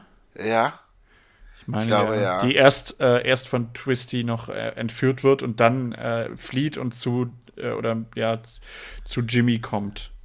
Genau. Dann eben der absolute Terror, den dem Dandy auch lebt, der dann fasziniert ist von dem Clown und der eben auch selber irgendwie die Freaks toll findet. Ach ja, und der mit Dot und äh, Betty äh, zusammen sein möchte, ne? Aber irgendwie auch so aus ollen Gründen, also nicht jetzt aus Liebe oder Zuneigung, sondern nur weil er eben so Freaks und so auf diese abgefahrenen Psychosachen so steht. Das hat auch so ein Perversling irgendwie. Der findet halt die Vorstellung, gleichzeitig mit zwei Frauen irgendwie zu schlafen, wahrscheinlich toll. Und so, das ist halt super. Also es ist wirklich eine, eine wirklich richtig, richtig tolle Staffel. Ich muss aber sagen, es wird übernatürlich irgendwann, ähm, nämlich mit Edward Mordrake, glaube ich, heißt er. Mit den Das beiden ist der, Köpfen.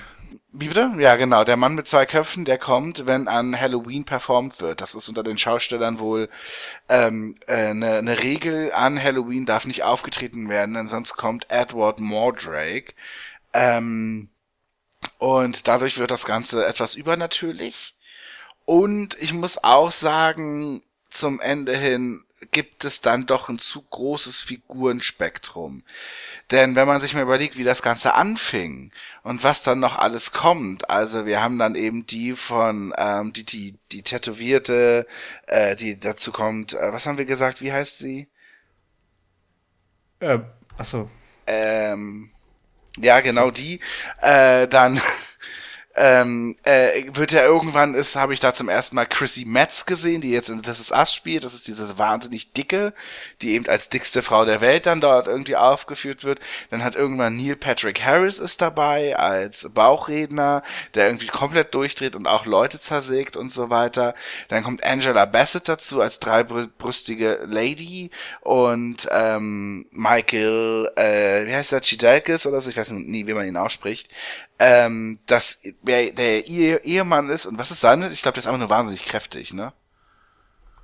Ich Muskulös glaube, auch, oder? Es geht, geht vor allem auch darum, dass er eben, oder? War das nicht so? Was ist mit dem? War der nicht auch wahnsinnig muskulös einfach? ja, ja, der ist halt sehr, sehr kräftig, genau, also der, der stärkste Mann und so weiter, heimlich schwul und so, ne? Also, ähm, ja, da kommen so wahnsinnig viele Figuren dazu. Und ich muss halt sagen, Neil Patrick Harris, ja, amerikanisch äh, Held, National Treasure, whatever, das hat der Serie nicht so gut getan, oder? Also ich verstehe beide Punkte auf eine Art, die du angebracht hast, nämlich einmal das, äh, das Übernatürliche, aber ich, der ich ja schon gesagt habe, dass ich eigentlich kein Freund von diesem Übernatürlichen bin, kann mit Edward Mordrake sehr, sehr gut leben, weil ich finde, man merkt sehr, wie, wie sehr das halt irgendwie so eine Urban Legend in den USA ist. Ähm, die immer wieder eine Rolle spielt. Und ich finde, auch wenn man das dann irgendwie auf zwei Staffeln ausbreitet, diese Geschichte um Edward Mordrake, funktioniert das an der Stelle sehr gut, weil man eben, ja, weil es irgendwie als glaubhafte Angst fungiert, die dann sich in die Realität umsetzt. Du hast recht, es ist letztlich auch eine Metapher natürlich, ne? Irgendwie, ähm, ähm, das stimmt, denn äh, Elsa Maas wird am Ende der, dieser Serie, äh, der, der äh, vierten Staffel äh, vor laufenden Kameras sterben. Und äh, weil eben sie muss auftreten, ihre Elsa Mars Hour ist ein Riesenhit im Fernsehen und sie singt, singt sie Heroes von David Bowie? Ich glaube ja. Und ach, ich bin mir nicht und ganz sicher. Sie tritt halt an Halloween auf, wissen, genau. dass dann äh, Edward Mordrake auftauchen und wird. Er kommt und sie stirbt und alle sind halt so stürmen auf sie, warum ist sie jetzt tot? Und sie ist ja voll auf den Kameras mehr oder weniger gestorben. Ja. ja. Übrigens auch die Backstory von Elsa Mars ist halt auch mega krass. Also, ja, wollte ich absolut. Also das, ähm, genau, diese, die, diese Kriegsgeschichte, also im, in der Kriegszeit selber als, als Domina im, im deutschen Bordell ähm, mm, zu, zugegen gewesen. Also ja, das, wo sie so äh, Snuff-Filme gemacht hat. Ne? Dann im genau, Snuff-Pornos Snuff gezwungen und gedrängt, ja. richtig. Ah also ja, stimmt. Wahnsinnig düster und ich sag mal auch sehr, da tatsächlich sehr graphic auch alles gezeigt. Also ähm, Jetzt ja. nicht unbedingt das, das Pornowesen als solches, sondern eher dann das, das Snuff, äh, die Snuff-Elemente. Ja, also das ist wirklich sehr graphic gewesen. Und was ich auch noch sagen wollte zu deinem äh, Punkt, was das Figurenkabinett anbelangt, also die Breite des Casts, ja. Ähm, verstehe ich, was du meinst. Äh, ich finde auch, ähm, Neil Patrick Harris hätte es nicht gebraucht, aber ansonsten finde ich, diese Breite braucht es eigentlich mhm. fast, um das Kabinett wirklich sinnvoll zu füllen. Da ist was dran. Wir hatten halt auch eine sehr große Frau, wir hatten eben Appetit, das war eben eine sehr, sehr, also eine ja sehr kleine Frau. Ähm, und dann gab's eben noch den äh, mit, der irgendwie so wahnsinnig tätowiert war, ohne ohne Unterarme und so. Und äh, ja, fand das schon schön, ähm, wie irgendwie wie, wie wie wie breit gefächert das so war. Und irgendwie hat man dann auch alles immer so ein bisschen gerne gehabt. Mhm. Trotzdem fand ich, ähm, war das auch so ein bisschen, ja, also irgendwie hatte ich das Gefühl, dass die halt auch eingeführt wurden nach und nach nur einfach wieder, um diese 13 Folgen zu füllen. Denn bei dieser Staffel hatte ich es das erste Mal, dass ich die abgebrochen hatte mittendrin und irgendwann später erst weitergeguckt hatte, weil es mir zu langweilig wurde. Also das hat, ich glaube, nach dieser Edward Mordrake-Geschichte hat es für mich einen ziemlichen Hänger. Zwei, drei, vier Folgen und dann wird es erst zum Ende ja, wieder richtig gut. Es gab auf jeden Fall einen Hänger, stimme ich dir, stimme ich zu. Ähm, ja, äh, ob es jetzt direkt nach Edward Mordrake war, weiß, Weiß ich, ich auch nicht, mehr weil genau, das ja. war relativ am Anfang sogar, es war ja eine Ach so, Halloween-Folge okay, ja, ja. Genau, aber äh, es, es war dann irgendwie so, ach, jetzt ist ja eben die Dicke da und so, ne? Und jetzt ist Und dann wurden halt neue Storylines irgendwie in der zweiten Hälfte der Staffel aufgemacht, die, die einfach willkürlich waren und unnötig waren und die man genauso gut hätte rauslassen können, weil die Elsa-Storyline und die Storyline der, der Freaks, der ursprünglichen Freaks, die hätte man genauso gut in acht oder zehn Folgen erzählen können. Ja, aber dafür hat man eben so schöne Sachen erzählt, die so tragisch auch waren, wie mit Miep, Hm, stimmt, ja. Die, der zu Tode geprügelt wurde von der Polizei, weil man dachte, er wäre, er wäre für Morde verantwortlich gewesen. Und dann im Knast war und Miep war halt auch so ein, so ein, so ein, weiß ich nicht, so ein wehrloses Wesen halt einfach, der dann da irgendwie, also das war schon echt schlimm. Oder eben Pepper, die natürlich äh, ihren, ähm, ihren Verbündeten, ihren Partner dort dann auch Das war verliert. echt schlimm, ja, das Der war ganz stirbt. traurig, ja. Und dann gibt's halt so eine kleine Geschichte echt um Pepper, die dann ähm, irgendwann weggebracht wird Ja. und äh, dann in Briarcliff landet. Ja. Ja, furchtbar. Ja, fand ich auch. Generell, ähm, Staffel der Gegensätze hatten wir gerade schon angesprochen.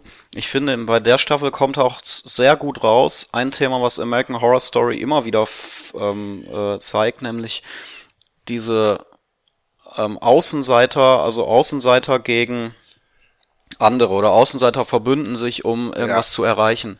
Und das hast du ganz stark mit Jimmy Darling, der die Freaks sozusagen anführt und auch natürlich merkt, dass überall, wo er hingeht, äh, schief angeguckt wird und nicht für voll genommen wird und immer sich durchsetzen muss. Und Elsa natürlich auch damit spielt, weil sie die Freaks klein hält. Sie sagt, ihr könnt nur bei mir überleben, ihr könnt nur ähm, bei mir äh, euer Leben irgendwie ausgestalten. Was wollt ihr? Wo, wo wollt ihr hin? Was wollt ihr anderes?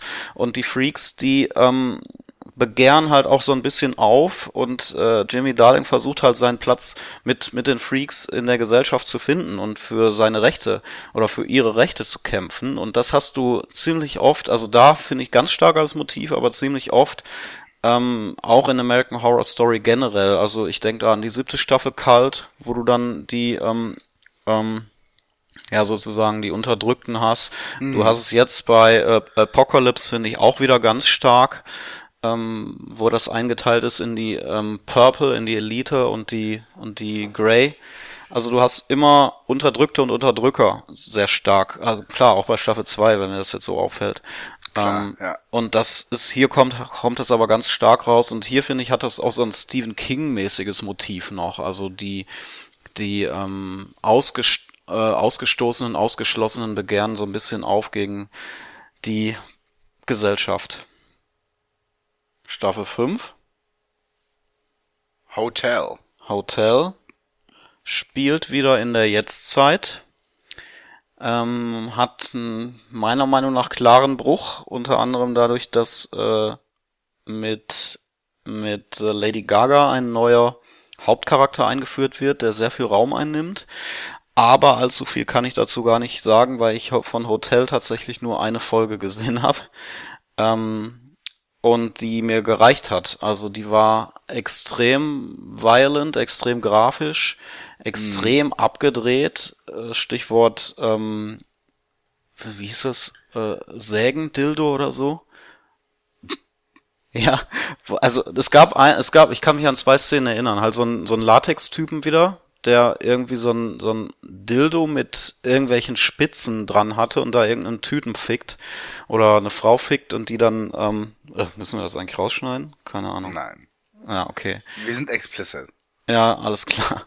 Ich bin mir nicht sicher gerade. Aber ähm, halt dadurch äh, sie auch ermordet oder ihn.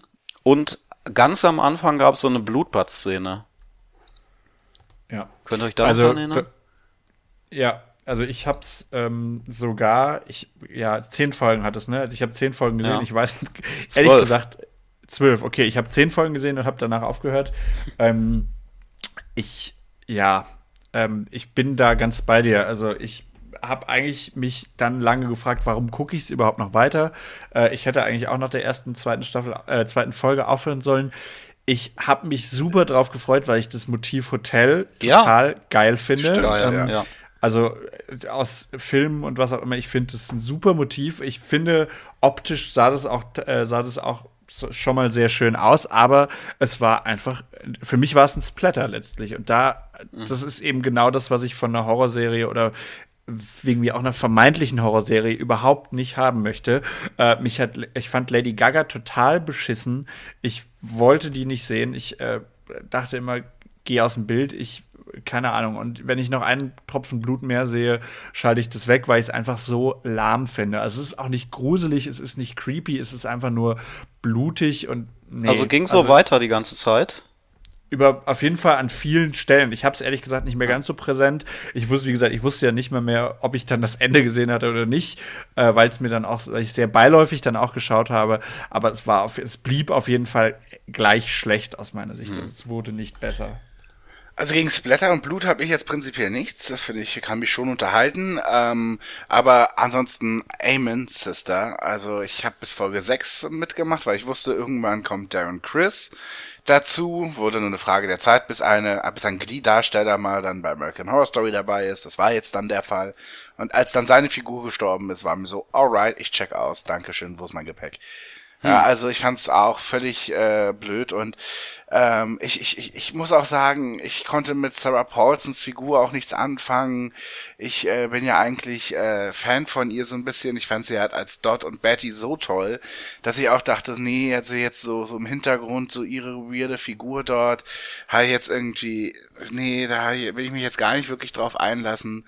Und ähm, ja, fand also. Hatte das denn überhaupt so eine zusammenhängende Storyline, die man erkannt hat? Weil von der ersten Folge, die ich in Erinnerung habe, waren das, waren das nur so episodische Versatzstücke irgendwelcher Splatter-Szenen ähm, und irgendwelche Hotelzimmer werden da besucht, wo irgendwelche Monster rumschwirren und es war völlig zusammenhangslos. So habe ich die erste Folge im, im Kopf und habe da überhaupt keinen roten Faden irgendwie ausmachen können. Aber wie gesagt, ich habe ja auch nicht weitergeguckt. Ja, also für mich hat sich ehrlich gesagt auch kein roter Faden erschlossen. Das mag aber, wie gesagt, jetzt auch daran liegen, dass ich einfach nicht mehr bereit war, mich wirklich darauf einzulassen. Mhm. Ja, es gibt schon, die Figuren halten es ein bisschen zusammen auf schräge Art und Weise, aber eben nicht so in der Geschichte. Also und es ist halt auch so, Ne, wir haben ja bei die alle, alle anderen Staffeln haben wir mit einem Satz so inhaltlich beschreiben können, mehr oder weniger. Und das kannst du hier kaum, oder? Naja, jetzt ist hier ist es so irgendwie. Also in jeder Folge hatte ich das Gefühl, gibt's neue Gäste und die sterben dann halt. Okay. Und es ja. ist dann irgendwie so die äh, Begegnungen mit äh, Residents eines Hotels und deren äh, ankommenden Gäste. Irgendwie sowas. Mhm. Ja. Lady Gaga ist ja nachher auch nicht mehr zurückgekehrt, ne, in den Cast, oder? Doch, in der sechsten Staffel war sie ja? nochmal dabei. Aber ja. ganz kurz nur, oder? Habe ich gar nicht mehr in Erinnerung. Ja. Ja, und verkleidet. Ah ja. Also, das war übrigens ein Grund, warum ich Roanoke bis jetzt nicht angefangen habe, weil ah, ich gelesen man, man habe, dass sie im Cast ist. Man nimmt sie nicht, man nimmt sie nicht wahr. Also sie ist. Nee. Äh, wir können ja zur sechsten Staffel gehen. Ich ja. will nur kurz, ganz kurz, das äh, gerne auch rausschneiden. Um, the, th the season theme is addition and uh, addiction and revolves around the Hotel Cortez, an enigmatic hotel owned by a blood-sucking fashionista named the Countess. An anonymous tip regarding a serial killer who murders people in accordance to the Ten Commandments points John Lowe, a detective haunted by the abduction of his son to Room 64 of the Cortez. Ah, also ja, es gibt doch, noch das habe ich noch aus, genau, ja. Ja, irgendwie, der unterwegs ist und der in irgendeinem Zimmer ist und so. Ja. Der Cast ist ehrlich gesagt von der fünften Staffel ziemlich geil. Ähm, und ähm, also wenn man so liest, es sind gute Leute dabei. Chloe Sevigny ist zum ersten Mal dabei, die ich super finde. Matt Bomer ist dabei, den ich sehr mag. Also das ist schon alles echt ganz cool. Und übrigens ist Gaburi Sidibe auch wieder dabei, die Queenie spielt. Ähm, und Queenie ist in Coven dabei gewesen. Also da gibt's eine Verbindung zwischen Coven und Hotel. Die kam mhm. noch vor. Mhm. Genau. Queenie ist die dicke, die, ähm, was? Was denn? Die dicke? Ja, eine, ja, ist auch wurscht, so. So. Ich dachte, ich beschreibe es euch, damit ihr sie vor Augen habt, aber muss ich ja nicht. So wie dem auch sei. Äh, übrigens die erste Staffel, in der Jessica Lang nicht dabei ist. Oh und auch ja, das war so stimmt. für mich dann irgendwie so ein Ja. Grund, wo ich dachte so, ja, dann muss es ja auch nicht mehr so gut sein. Wenn so, so, sogar die Jessie, Jessie geht lange, sagt, ich, ich höre auf und bin nicht mehr dabei. Ja, wie willst du die vierte auch noch toppen an ihrer Stelle? Also, Ja, das stimmt. Ihr, Das ist ihr schon- Schwanengesang war Ja. wirklich für sie gemacht und richtig toll. Das stimmt. ja. So, genau. Sech, sechste, ne? Sechste Staffel. Roanoke. Ja, also da habe ich schon nach fünf habe ich dann halt gedacht, okay, da muss was kommen. So die die die Halbzeit von American Horror Story war da für mich vorbei. Das war wie gesagt so zu, zu Staffel drei und vier, als auch das irgendwie so ein bisschen in den Mainstream rübergeschwappt ist und man da auch mit anderen drüber reden konnte, weil die Staffel oder weil die Serie so langsam ähm, sich verbreitet hatte. Und ähm, ja, dann war irgendwie äh, Lady Gaga war halt noch mal ein Hype, weil die mitgespielt hatte, aber Hotel war halt scheiße als als Staffel inhaltlich. Und dann habe ich gedacht, okay, jetzt jetzt äh, jetzt muss halt was kommen, sonst bin ich irgendwie raus aus der Serie. Ähm, und dann kam halt Roanoke, was inhaltlich extrem äh, viel anders gemacht hat und ähm, wo auch meiner Meinung nach Kritik aufgenommen wurde in der Hinsicht, ähm, dass die Staffeln zu lang sind. Das ist nochmal um zwei Folgen gekürzt worden hier. Also die Staffel hat nur noch zehn Folgen und die kann man tatsächlich nochmal unterteilen in meiner Meinung nach drei Teile, die mehr oder weniger abgeschlossene Geschichten haben. Ähm, und inhaltlich ist es, ist es äh, eigentlich das komplette Gegenteil von, von Staffel 5.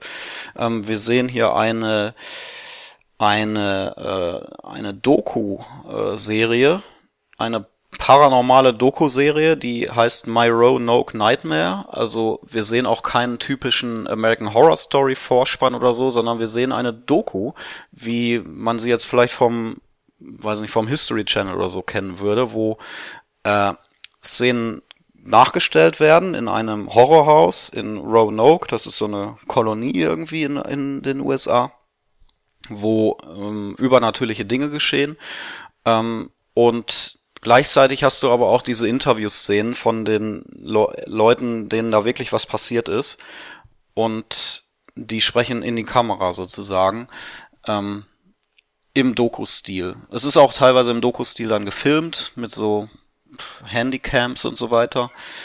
Also das ist halt ein klarer Bruch auch vom mm, vom, Erzählen und ja vom Erzählen und so vom und von, von, der, der, Montage. Perspektive, weil es hat so, es hat halt so eine Metaebene tatsächlich. Ne? Also Ja. ich glaube, ich glaube, ich habe es geguckt, da hast du es noch nicht gesehen. Ich habe dich überzeugt, es zu gucken mhm, damals, genau. Ja. weil das völlig abgefahren ist. Also es ist halt auch so eine, es ist halt auch irgendwie eine Show-Parodie. Also weil My Roanoke Nightmare ist halt so ähnlich reißerisch wie eben diese ganzen TLC-Sachen, wo dann immer irgendwie so, so Haunted House-Sachen oder so darin nachgestellt werden von schlechten Schauspielern. Ne? Und Mhm. Ja. in, in My Roanoke Nightmare ist es eben so, dass schlechte Schauspieler das, das spielen, was dann angeblich echte Leute in die Kamera sagen. ja. So. Und irgendwann, ich habe schon erwartet und dann ist es auch so passiert, irgendwann nach fünf, sechs Folgen gibt's dann einen Bruch. Und wir sehen, dass My Roanoke Nightmare ein riesen Quotenhit war. Und, ähm, und es eine zweite Staffel geben soll. Und dann gehen halt eben die Darsteller aus der ersten Folge, aus der ersten Staffel plus die, die es echt erlebt haben. Die Leute, die halt in den. Interviews gesessen haben. Genau, und äh, gehen, die gehen halt dann wieder zurück ins Haus und was dann so Big Brother mäßig mit Kameras ausgestattet ist. So, und dann gehen, nehmen eben die, die Dinge ihren Lauf. So. Ja, das war wirklich. Ja. was sehr Neues, ja. Äh, es war auch insofern neu, ähm, dass vorher nichts über die Staffel bekannt war. Ryan Murphy hat da nichts verraten.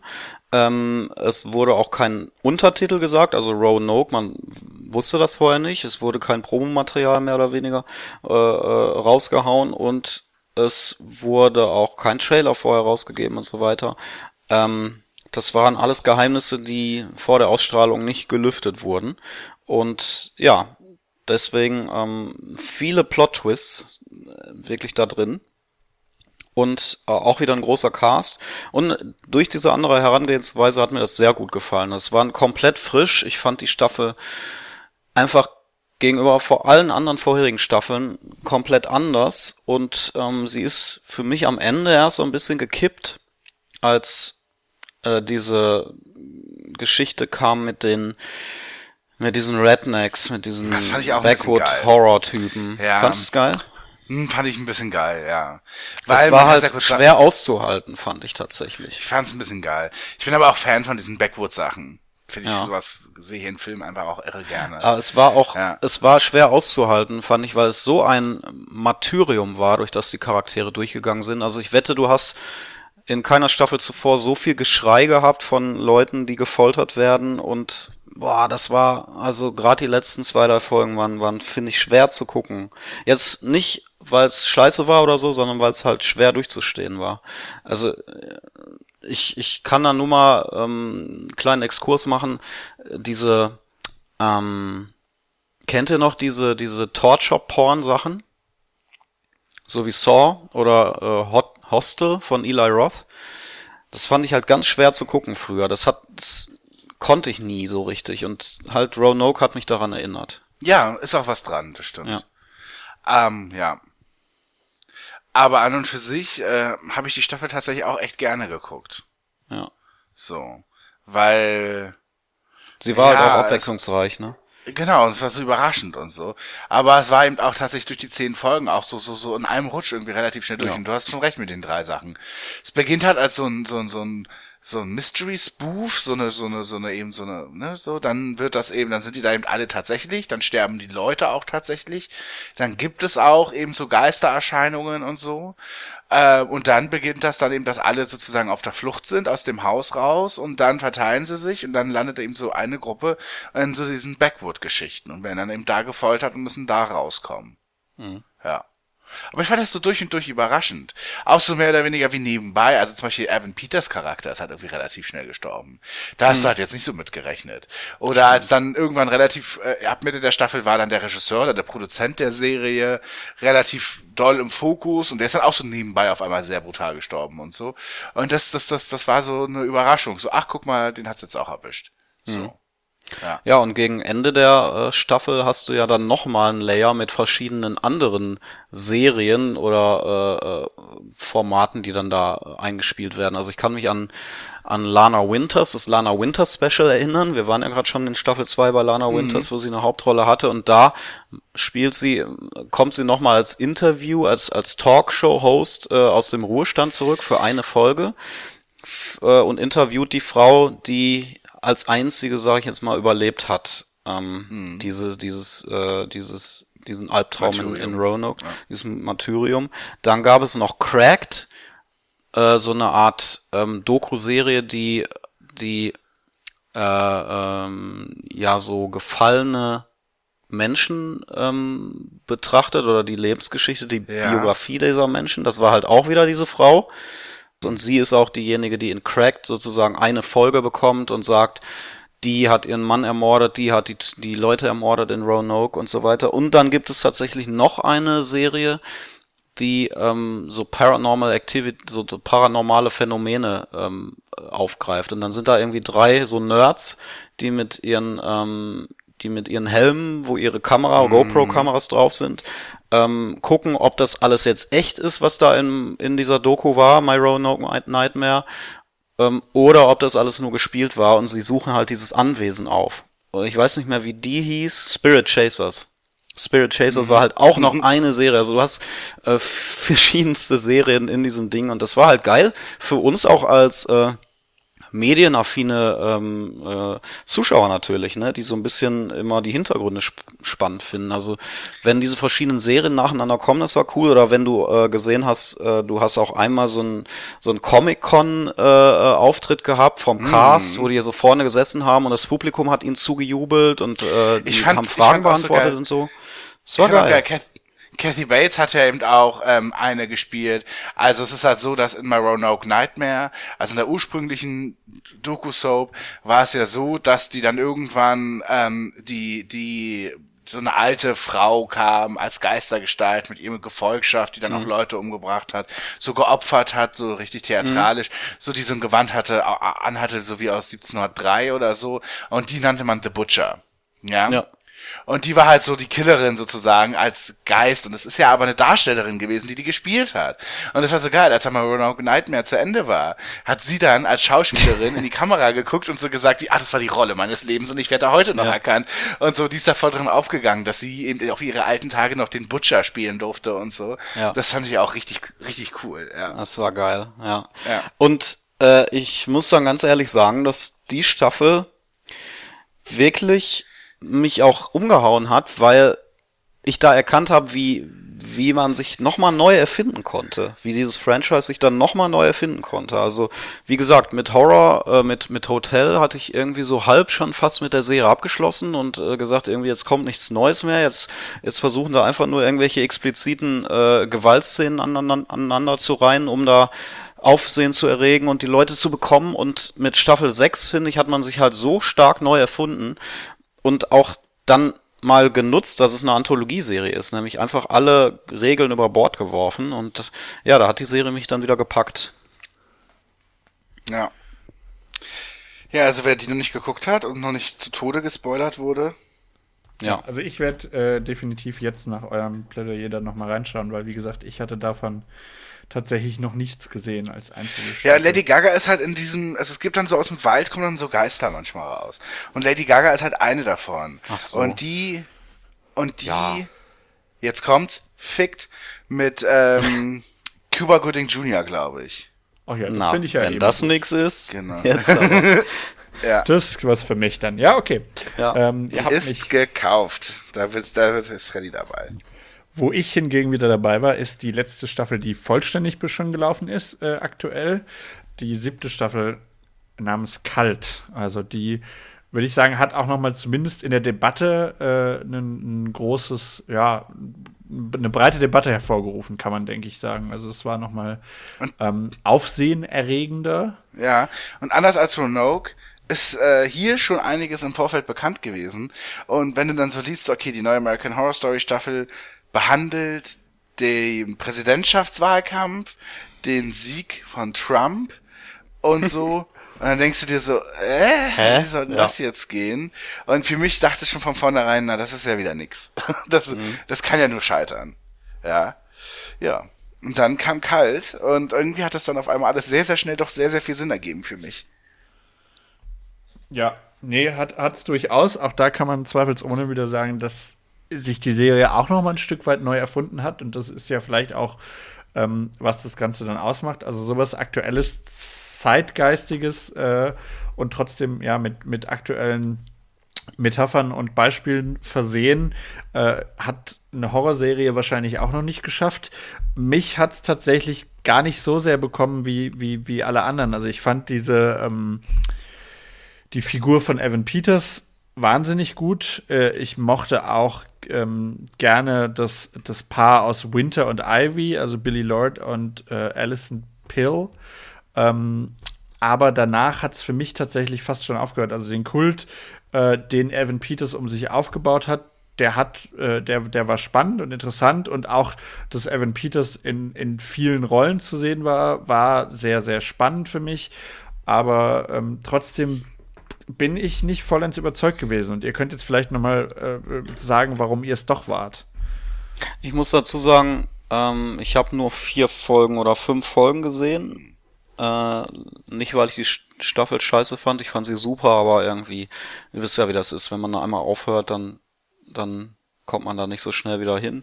Aber äh, sag doch noch mal ganz kurz, worum es so grundsätzlich ging. Also du hast auf der einen Seite Evan Peters, der so ein Kult ähm, Eine Sekte. kreiert, eine Sekte kreiert von, ich glaube, halt Leuten, so, so, war das nicht so Trump-Leute? Also diese, Nee, waren es eigentlich Nee? nicht. Er hat es tatsächlich nur geschafft.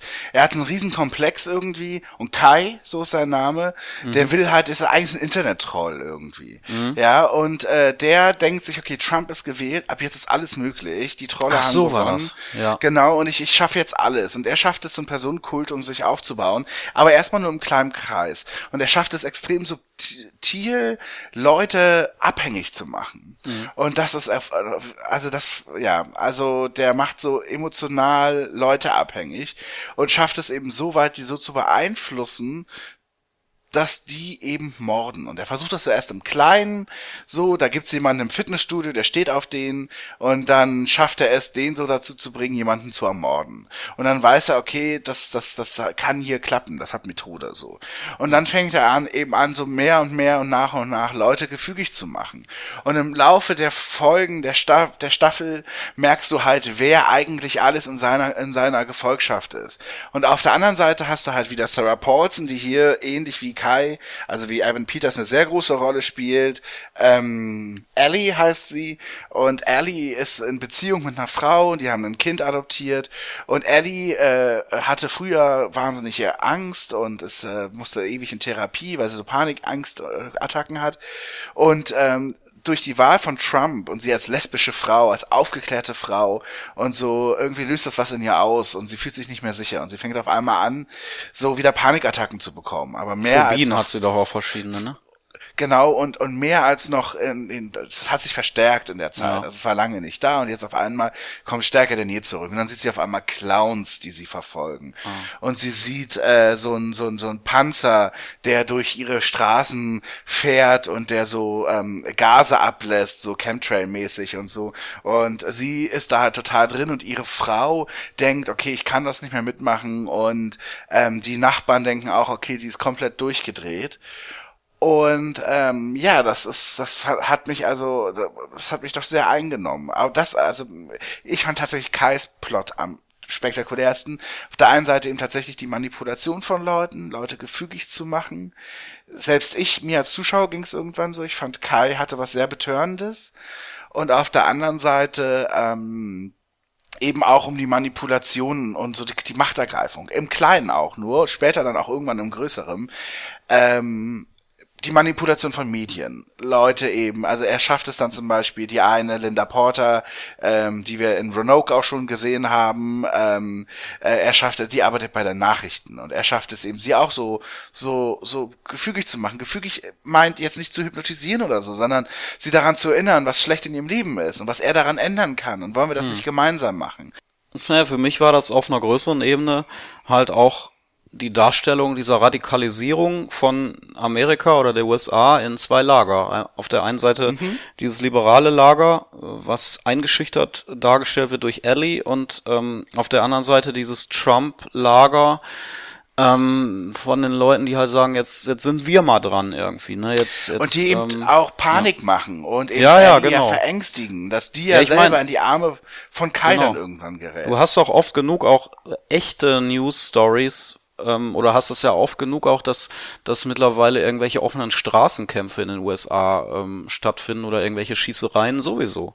Und äh, kalt ist da, ähm, ist da einfach für mich eine gute Metapher. Und Kai im Kleinen die Metapher, weil dieses Manipulative, wie er Leute für sich einnehmen kann und so weiter mit Blödsinn, den er erzählt, ist natürlich auch irgendwo wahrscheinlich eine Metapher für Trump. Mhm, na klar, ja. Ja. Und wie Leute ihm auf den Leim gehen. Ne? Ja. Hält die Staffel, also das würde mich interessieren, ähm, die ist jetzt elf Folgen lang, hält die Staffel denn diesmal so ihr, ihren Fokus, bleibt sie abwechslungsreich oder hat, hat sie da auch Längen drin? Ich finde, ich finde, sie bleibt total, also sie hält das total. Und ich finde sogar, sie hat halt sogar echt Twists drin. Ach so. Ja, genau. Aber es gibt auch hier wieder eine Special-Folge, äh, die sehr abgefahren ist. Oder vielleicht sogar zwei, aber auf jeden Fall gibt's eine, äh, nee, zwei Special-Folgen, die so raus sind. Und zwar die eine ist, ähm, ja, so eine, ein Rückblick, ebenso wie eben ich hier, Franka Potente in der zweiten Staffel haben wir hier in der, äh, in der Staffel Lina Dunham, die sozusagen mit uns einmal quer durch äh, die äh, feministische und Frauenbewegung der 60er bis heute quasi geht. Sie verkörpert das so. Krass. Okay. Das haben wir drin nicht so wirklich gelungen. Und dann gibt's noch eine, einen sehr schrägen ähm, Ding, und zwar spielt Evan Peters nicht nur Kai, sondern er spielt später auch noch Charles Manson. Oh. Denn das kommt auch noch mit rein. Also das ist schon viel, was die sich vorgenommen haben. Charles Manson hat ja auch eine Sekte gegründet, die dann gemordet hat. Ähm, Shannon Tate ist, glaube ich, dabei ums Leben gekommen und das wird dann auch sozusagen nochmal ausgespielt, auch sehr drastisch teilweise, ziemlich heavy und das äh, spielt eben dann mit rein, eben wie Sekten funktionieren und so weiter. Ne? Und dass nun Kai und Manson und Trump das irgendwie so, so, so da Parallelen irgendwie gibt. Oder wenn wir Trump ausklammern, zumindest aber eben, wie eben beide so agieren, Kai und Manson, so. Ja, und ich finde, äh, was man, was man natürlich auch noch erwähnen kann, ja, also als er die Geschichte oder als die Geschichte des Feminismus oder der Frauenbewegung äh, sozusagen durchgespielt wird, spielt ja auch noch ähm, Andy Warhol eine äh, ne gewisse Rolle, der auch wiederum von Evan Peters gespielt wird. Stimmt. Ähm, und das ist ein Element, wo es mir ehrlich gesagt eine Drehung zu viel ist. Verstehe ich. Ähm, genau, also da wird dann wiederum die Geschichte von Valerie Solanas erzählt, die äh, Andy Warhol tatsächlich umbringen wollte, die dann aber im weiteren Verlauf der Staffel auch noch mal ähm, so ein Stück weit ihre Rolle spielt. Ähm, ja, und das wird mir letztlich einfach, ja, das wird einfach eine Drehung zu viel, wobei es durchaus spannend ist, wie auch Evan Peters als Andy Warhol äh, sozusagen in der kurzen Zeit, in der er ihn spielt, funktioniert. Das gilt aber für mich genauso auch, wie er Charles Manson spielt, auf eine ganz andere Art und Weise natürlich. Ähm, ja, und da sagst du, sie nehmen sich viel vor. Ja, sie haben sich viel vorgenommen. Äh, was das anbelangt, kann man sagen, elf, Staffel, äh, elf Folgen in der Staffel sind vielleicht auch angemessen. Ähm, aber auch das, also beides, Andy Warhol und Charles Manson, sind mir einer zu viel obendrauf gesetzt. Ja. Ich habe gerade noch mal echt eine, so eine Gänsehaut bekommen oder so einen Schauer, weil ich mir ist eingefallen, eine, ein Opener aus der, aus dieser Staffel, wo Clowns in, einfach willkürlich in so ein Haus einbrechen und da zwei, so ein Ehepaar, mhm. ähm, äh, festnehmen, Särge aufbauen in dem Haus und die einfach in diesen Särgen äh, verschließen und die, also die können halt nicht mehr entkommen. Ich fand es so furchtbar. Das ist für mich eine der furchtbarsten Szenen äh, der gesamten Serie.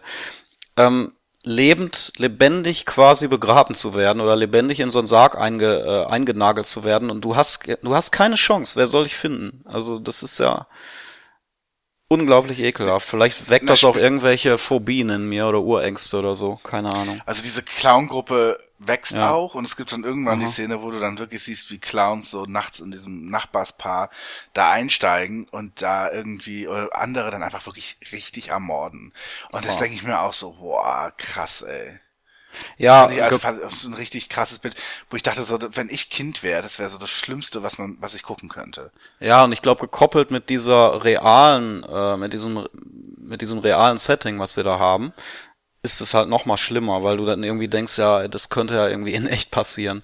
Also, ja, weil ich ne, finde halt, äh, Kalt ist halt echt die Staffel, die am nächsten Jahr an unserer Realität dran ist.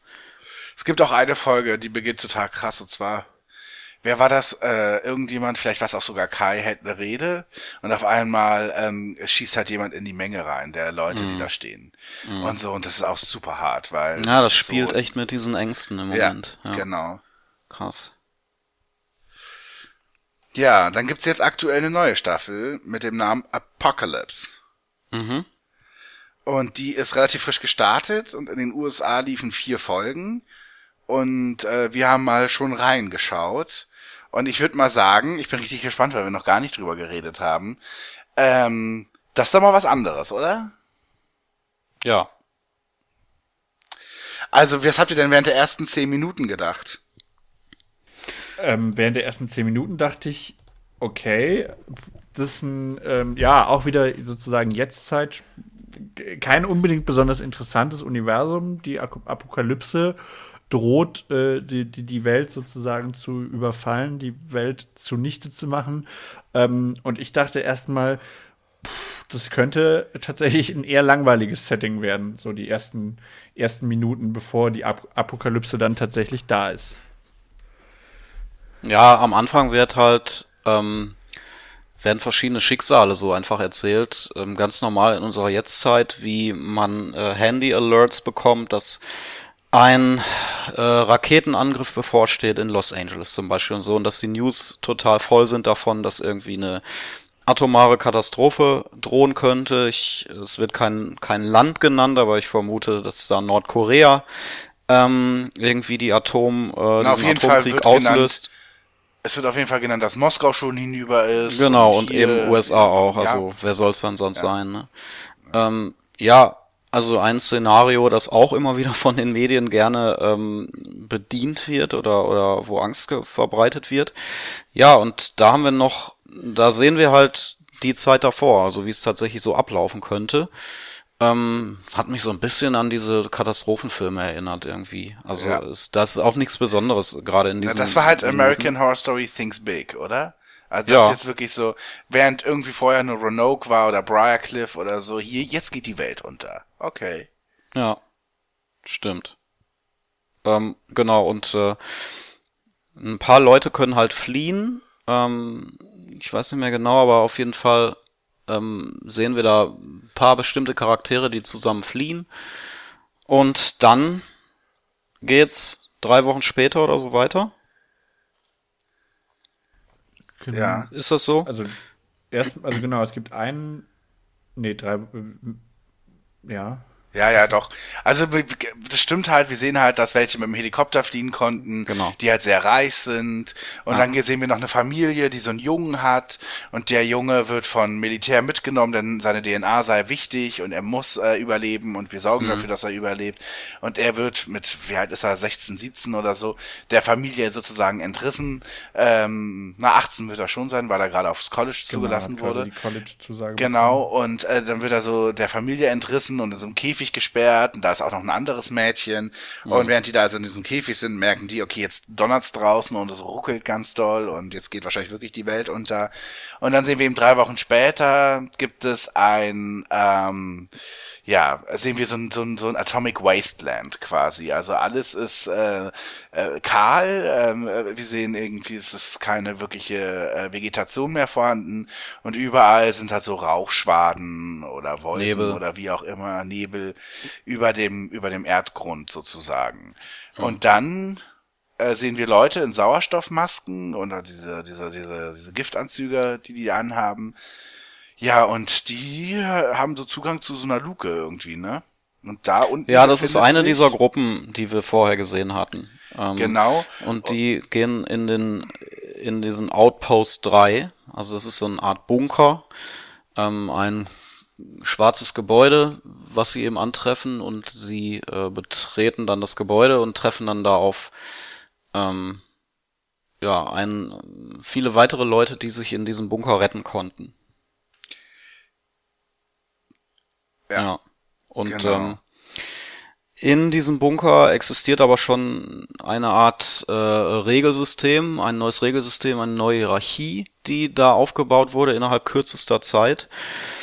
Ähm, denn es gibt auch da Herrscher und Beherrschte ähm, und Anführer. Wir kennen, äh, wir haben, wir lernen Wilhelmina kennen, gespielt von Sarah Paulson, die die Anführer ist, Anführerin ist, zusammen mit Miriam Mead, gespielt von Katie Bates.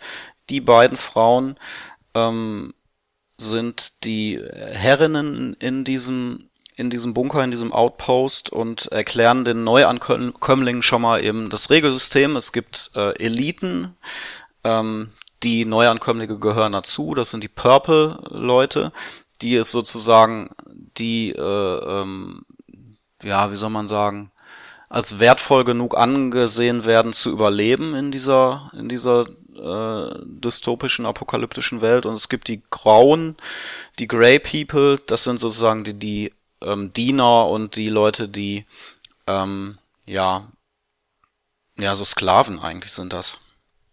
So. Naja, beziehungsweise sollen die sich einen Test unterziehen, mit, womit sie beweisen können, dass sie quasi geeignet sind oder würdig sind, worthy nennt man das, äh, dass sie eben worthy genug sind, gerettet zu werden oder mitgenommen zu werden. Ansonsten sterben sie halt einfach. Ne, und sie, und das heißt dann eben, das muss so einen Fragebogen geben, den es auszuf oder einen Test, den man sich stellen muss. Und diese ganze Gemeinschaft, die da unten lebt, die Organisation nennt sich die nennt sich die Cooperatives. Genau. Und wir lernen ähm, relativ früh, dass es mehrere Outposts auf der Welt gibt, also ein paar in den USA, ein paar international, ähm, wo aber nicht klar ist, ob die nicht schon überrannt wurden von apokalyptischen Kreaturen, Monstern, von denen immer die Rede ist. Ähm, In der zweiten Staffel wird direkt genannt. Barclay ist, haben sich alle umgebracht schon. ja, ja. Also dieses ist eben auch so, ähm, dass äh, du natürlich da unten dann unter so ein paar Leuten bist und dann so einen Lagerkoller eventuell Ja. kriegst. Und am Ende der ersten Folge kommt halt ein Abgesandter des, des Cooperatives. Wie heißt der nochmal?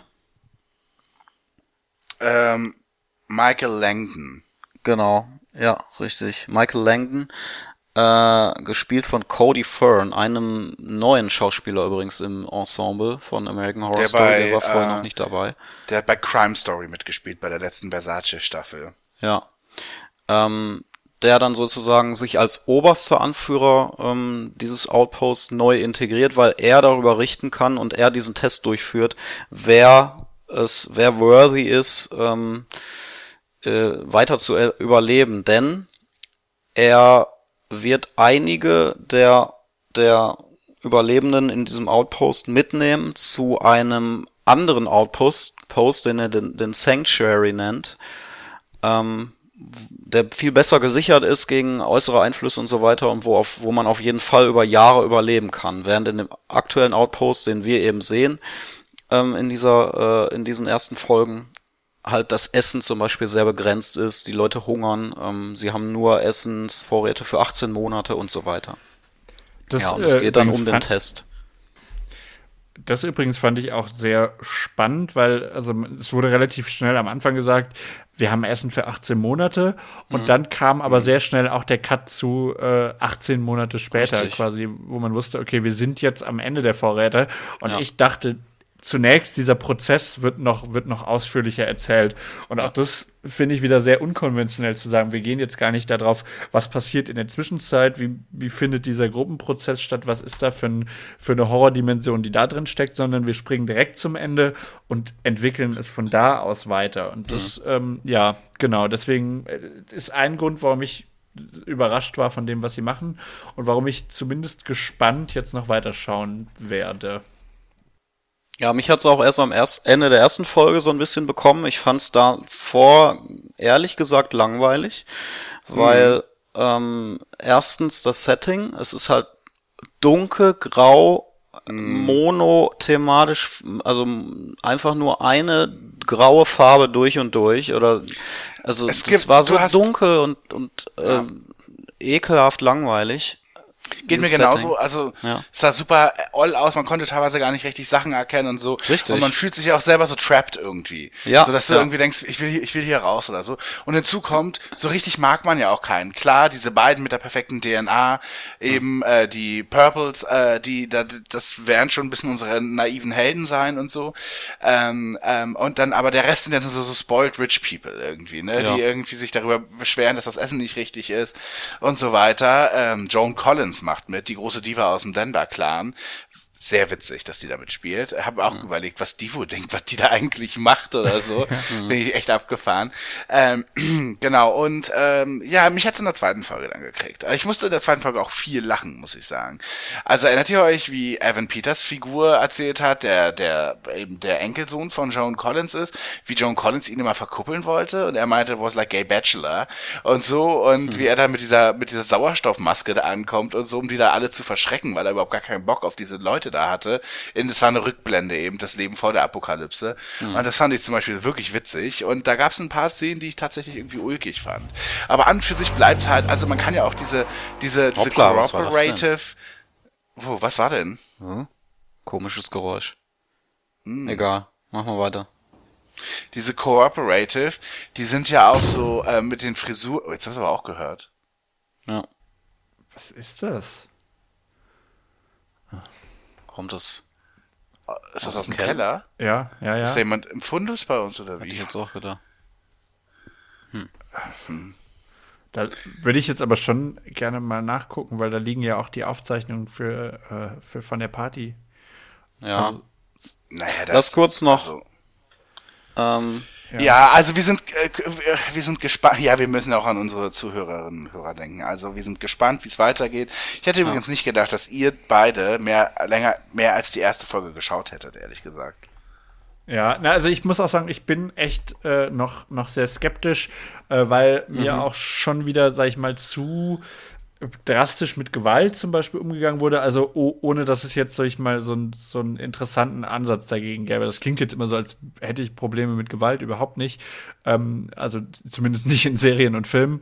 Ähm, aber zum Beispiel, als sie die beiden ähm, rauszerren, weil äh, die sozusagen unrein sind und einen Ausschlag äh, auf der Nadel haben, ähm, wird direkt einer von beiden ähm, getötet, was ich ja in dem Fall zu drastisch fand für die Ja. Entwicklung der Serie. Ich meine, es kommt ja auch raus, dass die beiden Anführerinnen, Wilhelmina und Miriam, das auch äh, ähm, aus Spaß machen, also diese Foltereien. Das wird ja kurz danach gesagt, dass sie ja ihr eigenes Regelsystem da etabliert haben und nicht die Anweisungen des Cooperative befolgen, die sie eigentlich haben, sondern ihre eigene Sache hier machen, was ihnen später auch äh, gerecht wird quasi von von Michael Langdon.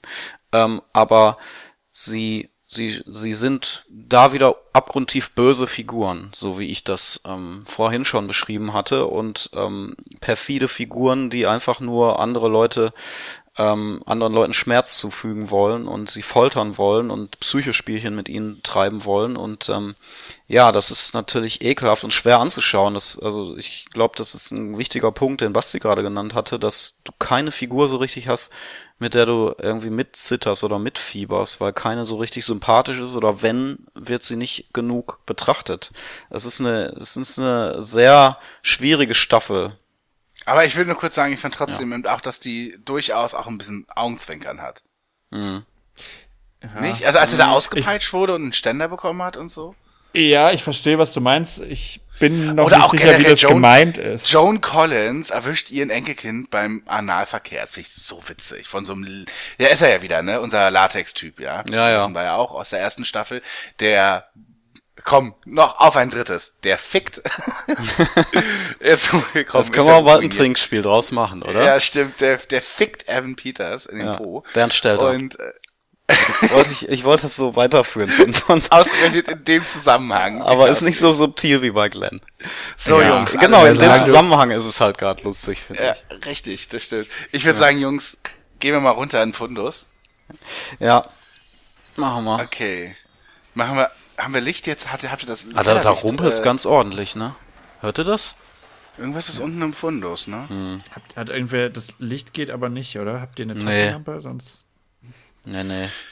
glaube ich, habe Freddy, weil du vergessen hast, wieder einzuzahlen. Ja, ja, ja, okay. Ich glaube, ich habe da hinten noch irgendwo eine Kerze. Dann hole ich die mal, dann können wir mal.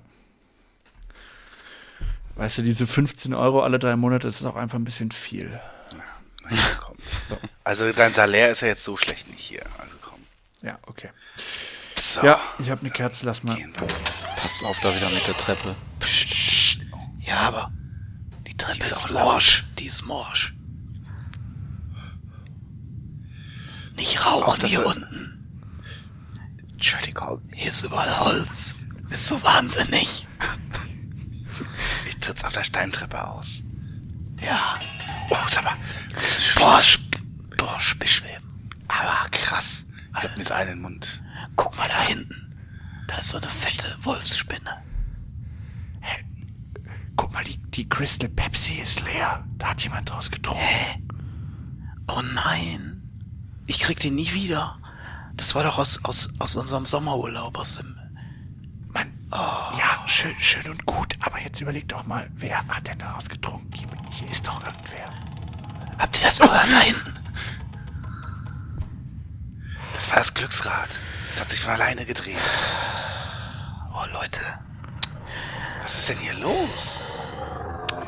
ey, das ist nicht normal. Jedes Mal. Das hat so- ja, jedes Mal an Halloween, wenn wir eine Folge machen. Das ist immer wieder dasselbe.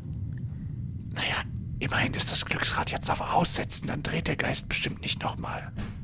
Ja, aber nicht, dass Gregor wieder hier rumschwirrt. Hast du mal hinterm Baumhaus geguckt? Hab ich hab da was. Ist da, ist das ein Schatten? Bewegt sich da was? Es kann auch mal wieder gestrichen werden, das Baumhaus. Nebenbei. Ja. Ja. Und da hat irgendjemand auch in die Ecke gepisst beim letzten Mal, glaube ich. Das, wenn's nur Pisse ist, ist okay. Aber, ja. Du spinnst doch mit dem Schatten. Mach Ich mir weiß keine nicht, Angst hier. Ist das Bernd Stelter? Was, was soll denn Bernd Stelter hier, Mann? Der muss ja auch irgendwo hin. Naja, nee, aber jetzt lass mal, wollen wir zum Archiv? Ja, da hinten links, da Ja. hinten links. Leuchten, leuchten mal den Weg. Ja, Aber guck mal hier, da sind die Staub, der Staub auf dem Boden, ist, da sind so Trippelschritte drin, wo der Staub weg ist. Sie hat Leute, gerade selber gemacht. hier ist jemand. Ich glaube schon. warum liegen da so viele Kassetten auf dem Boden? Das sind unsere Folgen. Ah, oh, das sind doch, das sind doch, das ist doch deine Handschrift, Jan, das sehe ich doch. Ja. Äh, was heißt, was heißt denn Partyfolge? Neue Schnittversion. Hat, habt ihr das nochmal geschnitten? Oh, das Regal. Oh Mann, ey, hier geht irgendwas. Zu Boden. Aber wa- was soll das denn? Partyfolge, neue Version. Wo Was ist denn die alte? Wo ist die Was alte? soll denn. Hä, wer hat das denn nochmal geschnitten? Was wollt ihr? Ja, ich. Aber, aber ich habe nur eine Version gemacht und die dann auf Kassette überspielt. Und die hast du, die hast du hier runtergebracht? Ja. Na, lass mal, lass mal reinhören. Ja, tu mal rein. Lass mal die Kassette In der mal auf. Kassettenrekorder. Warte. Okay, Moment. Ich hab, ich hab. Nee, da ist, das ist, das ist, ja, dann musst du da auf. Deswegen haben wir heute auch ein Thema schon mal über Oh. ein bisschen die allgemeine Lage von Sat 1 und im Nee, Weiteren. das, Nee, da, das Also kann's das kann's nicht sein. irgendwie, Ne? Nee. Was ist. Oh Gott. Äh, Dreh mal um. dreh mal um auf die andere mal um. Seite. die andere Seite, mach mal da Play.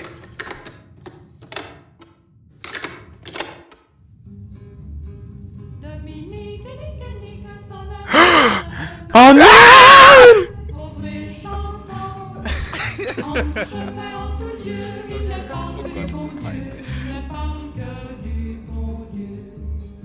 l'époque où Jean Santerre d'Angleterre était le roi, Dominique notre père combattit les albigeois. Dominique et s'en allaient tout simplement, routiers, pauvres et chantants, en tout chemin, en tout lieu.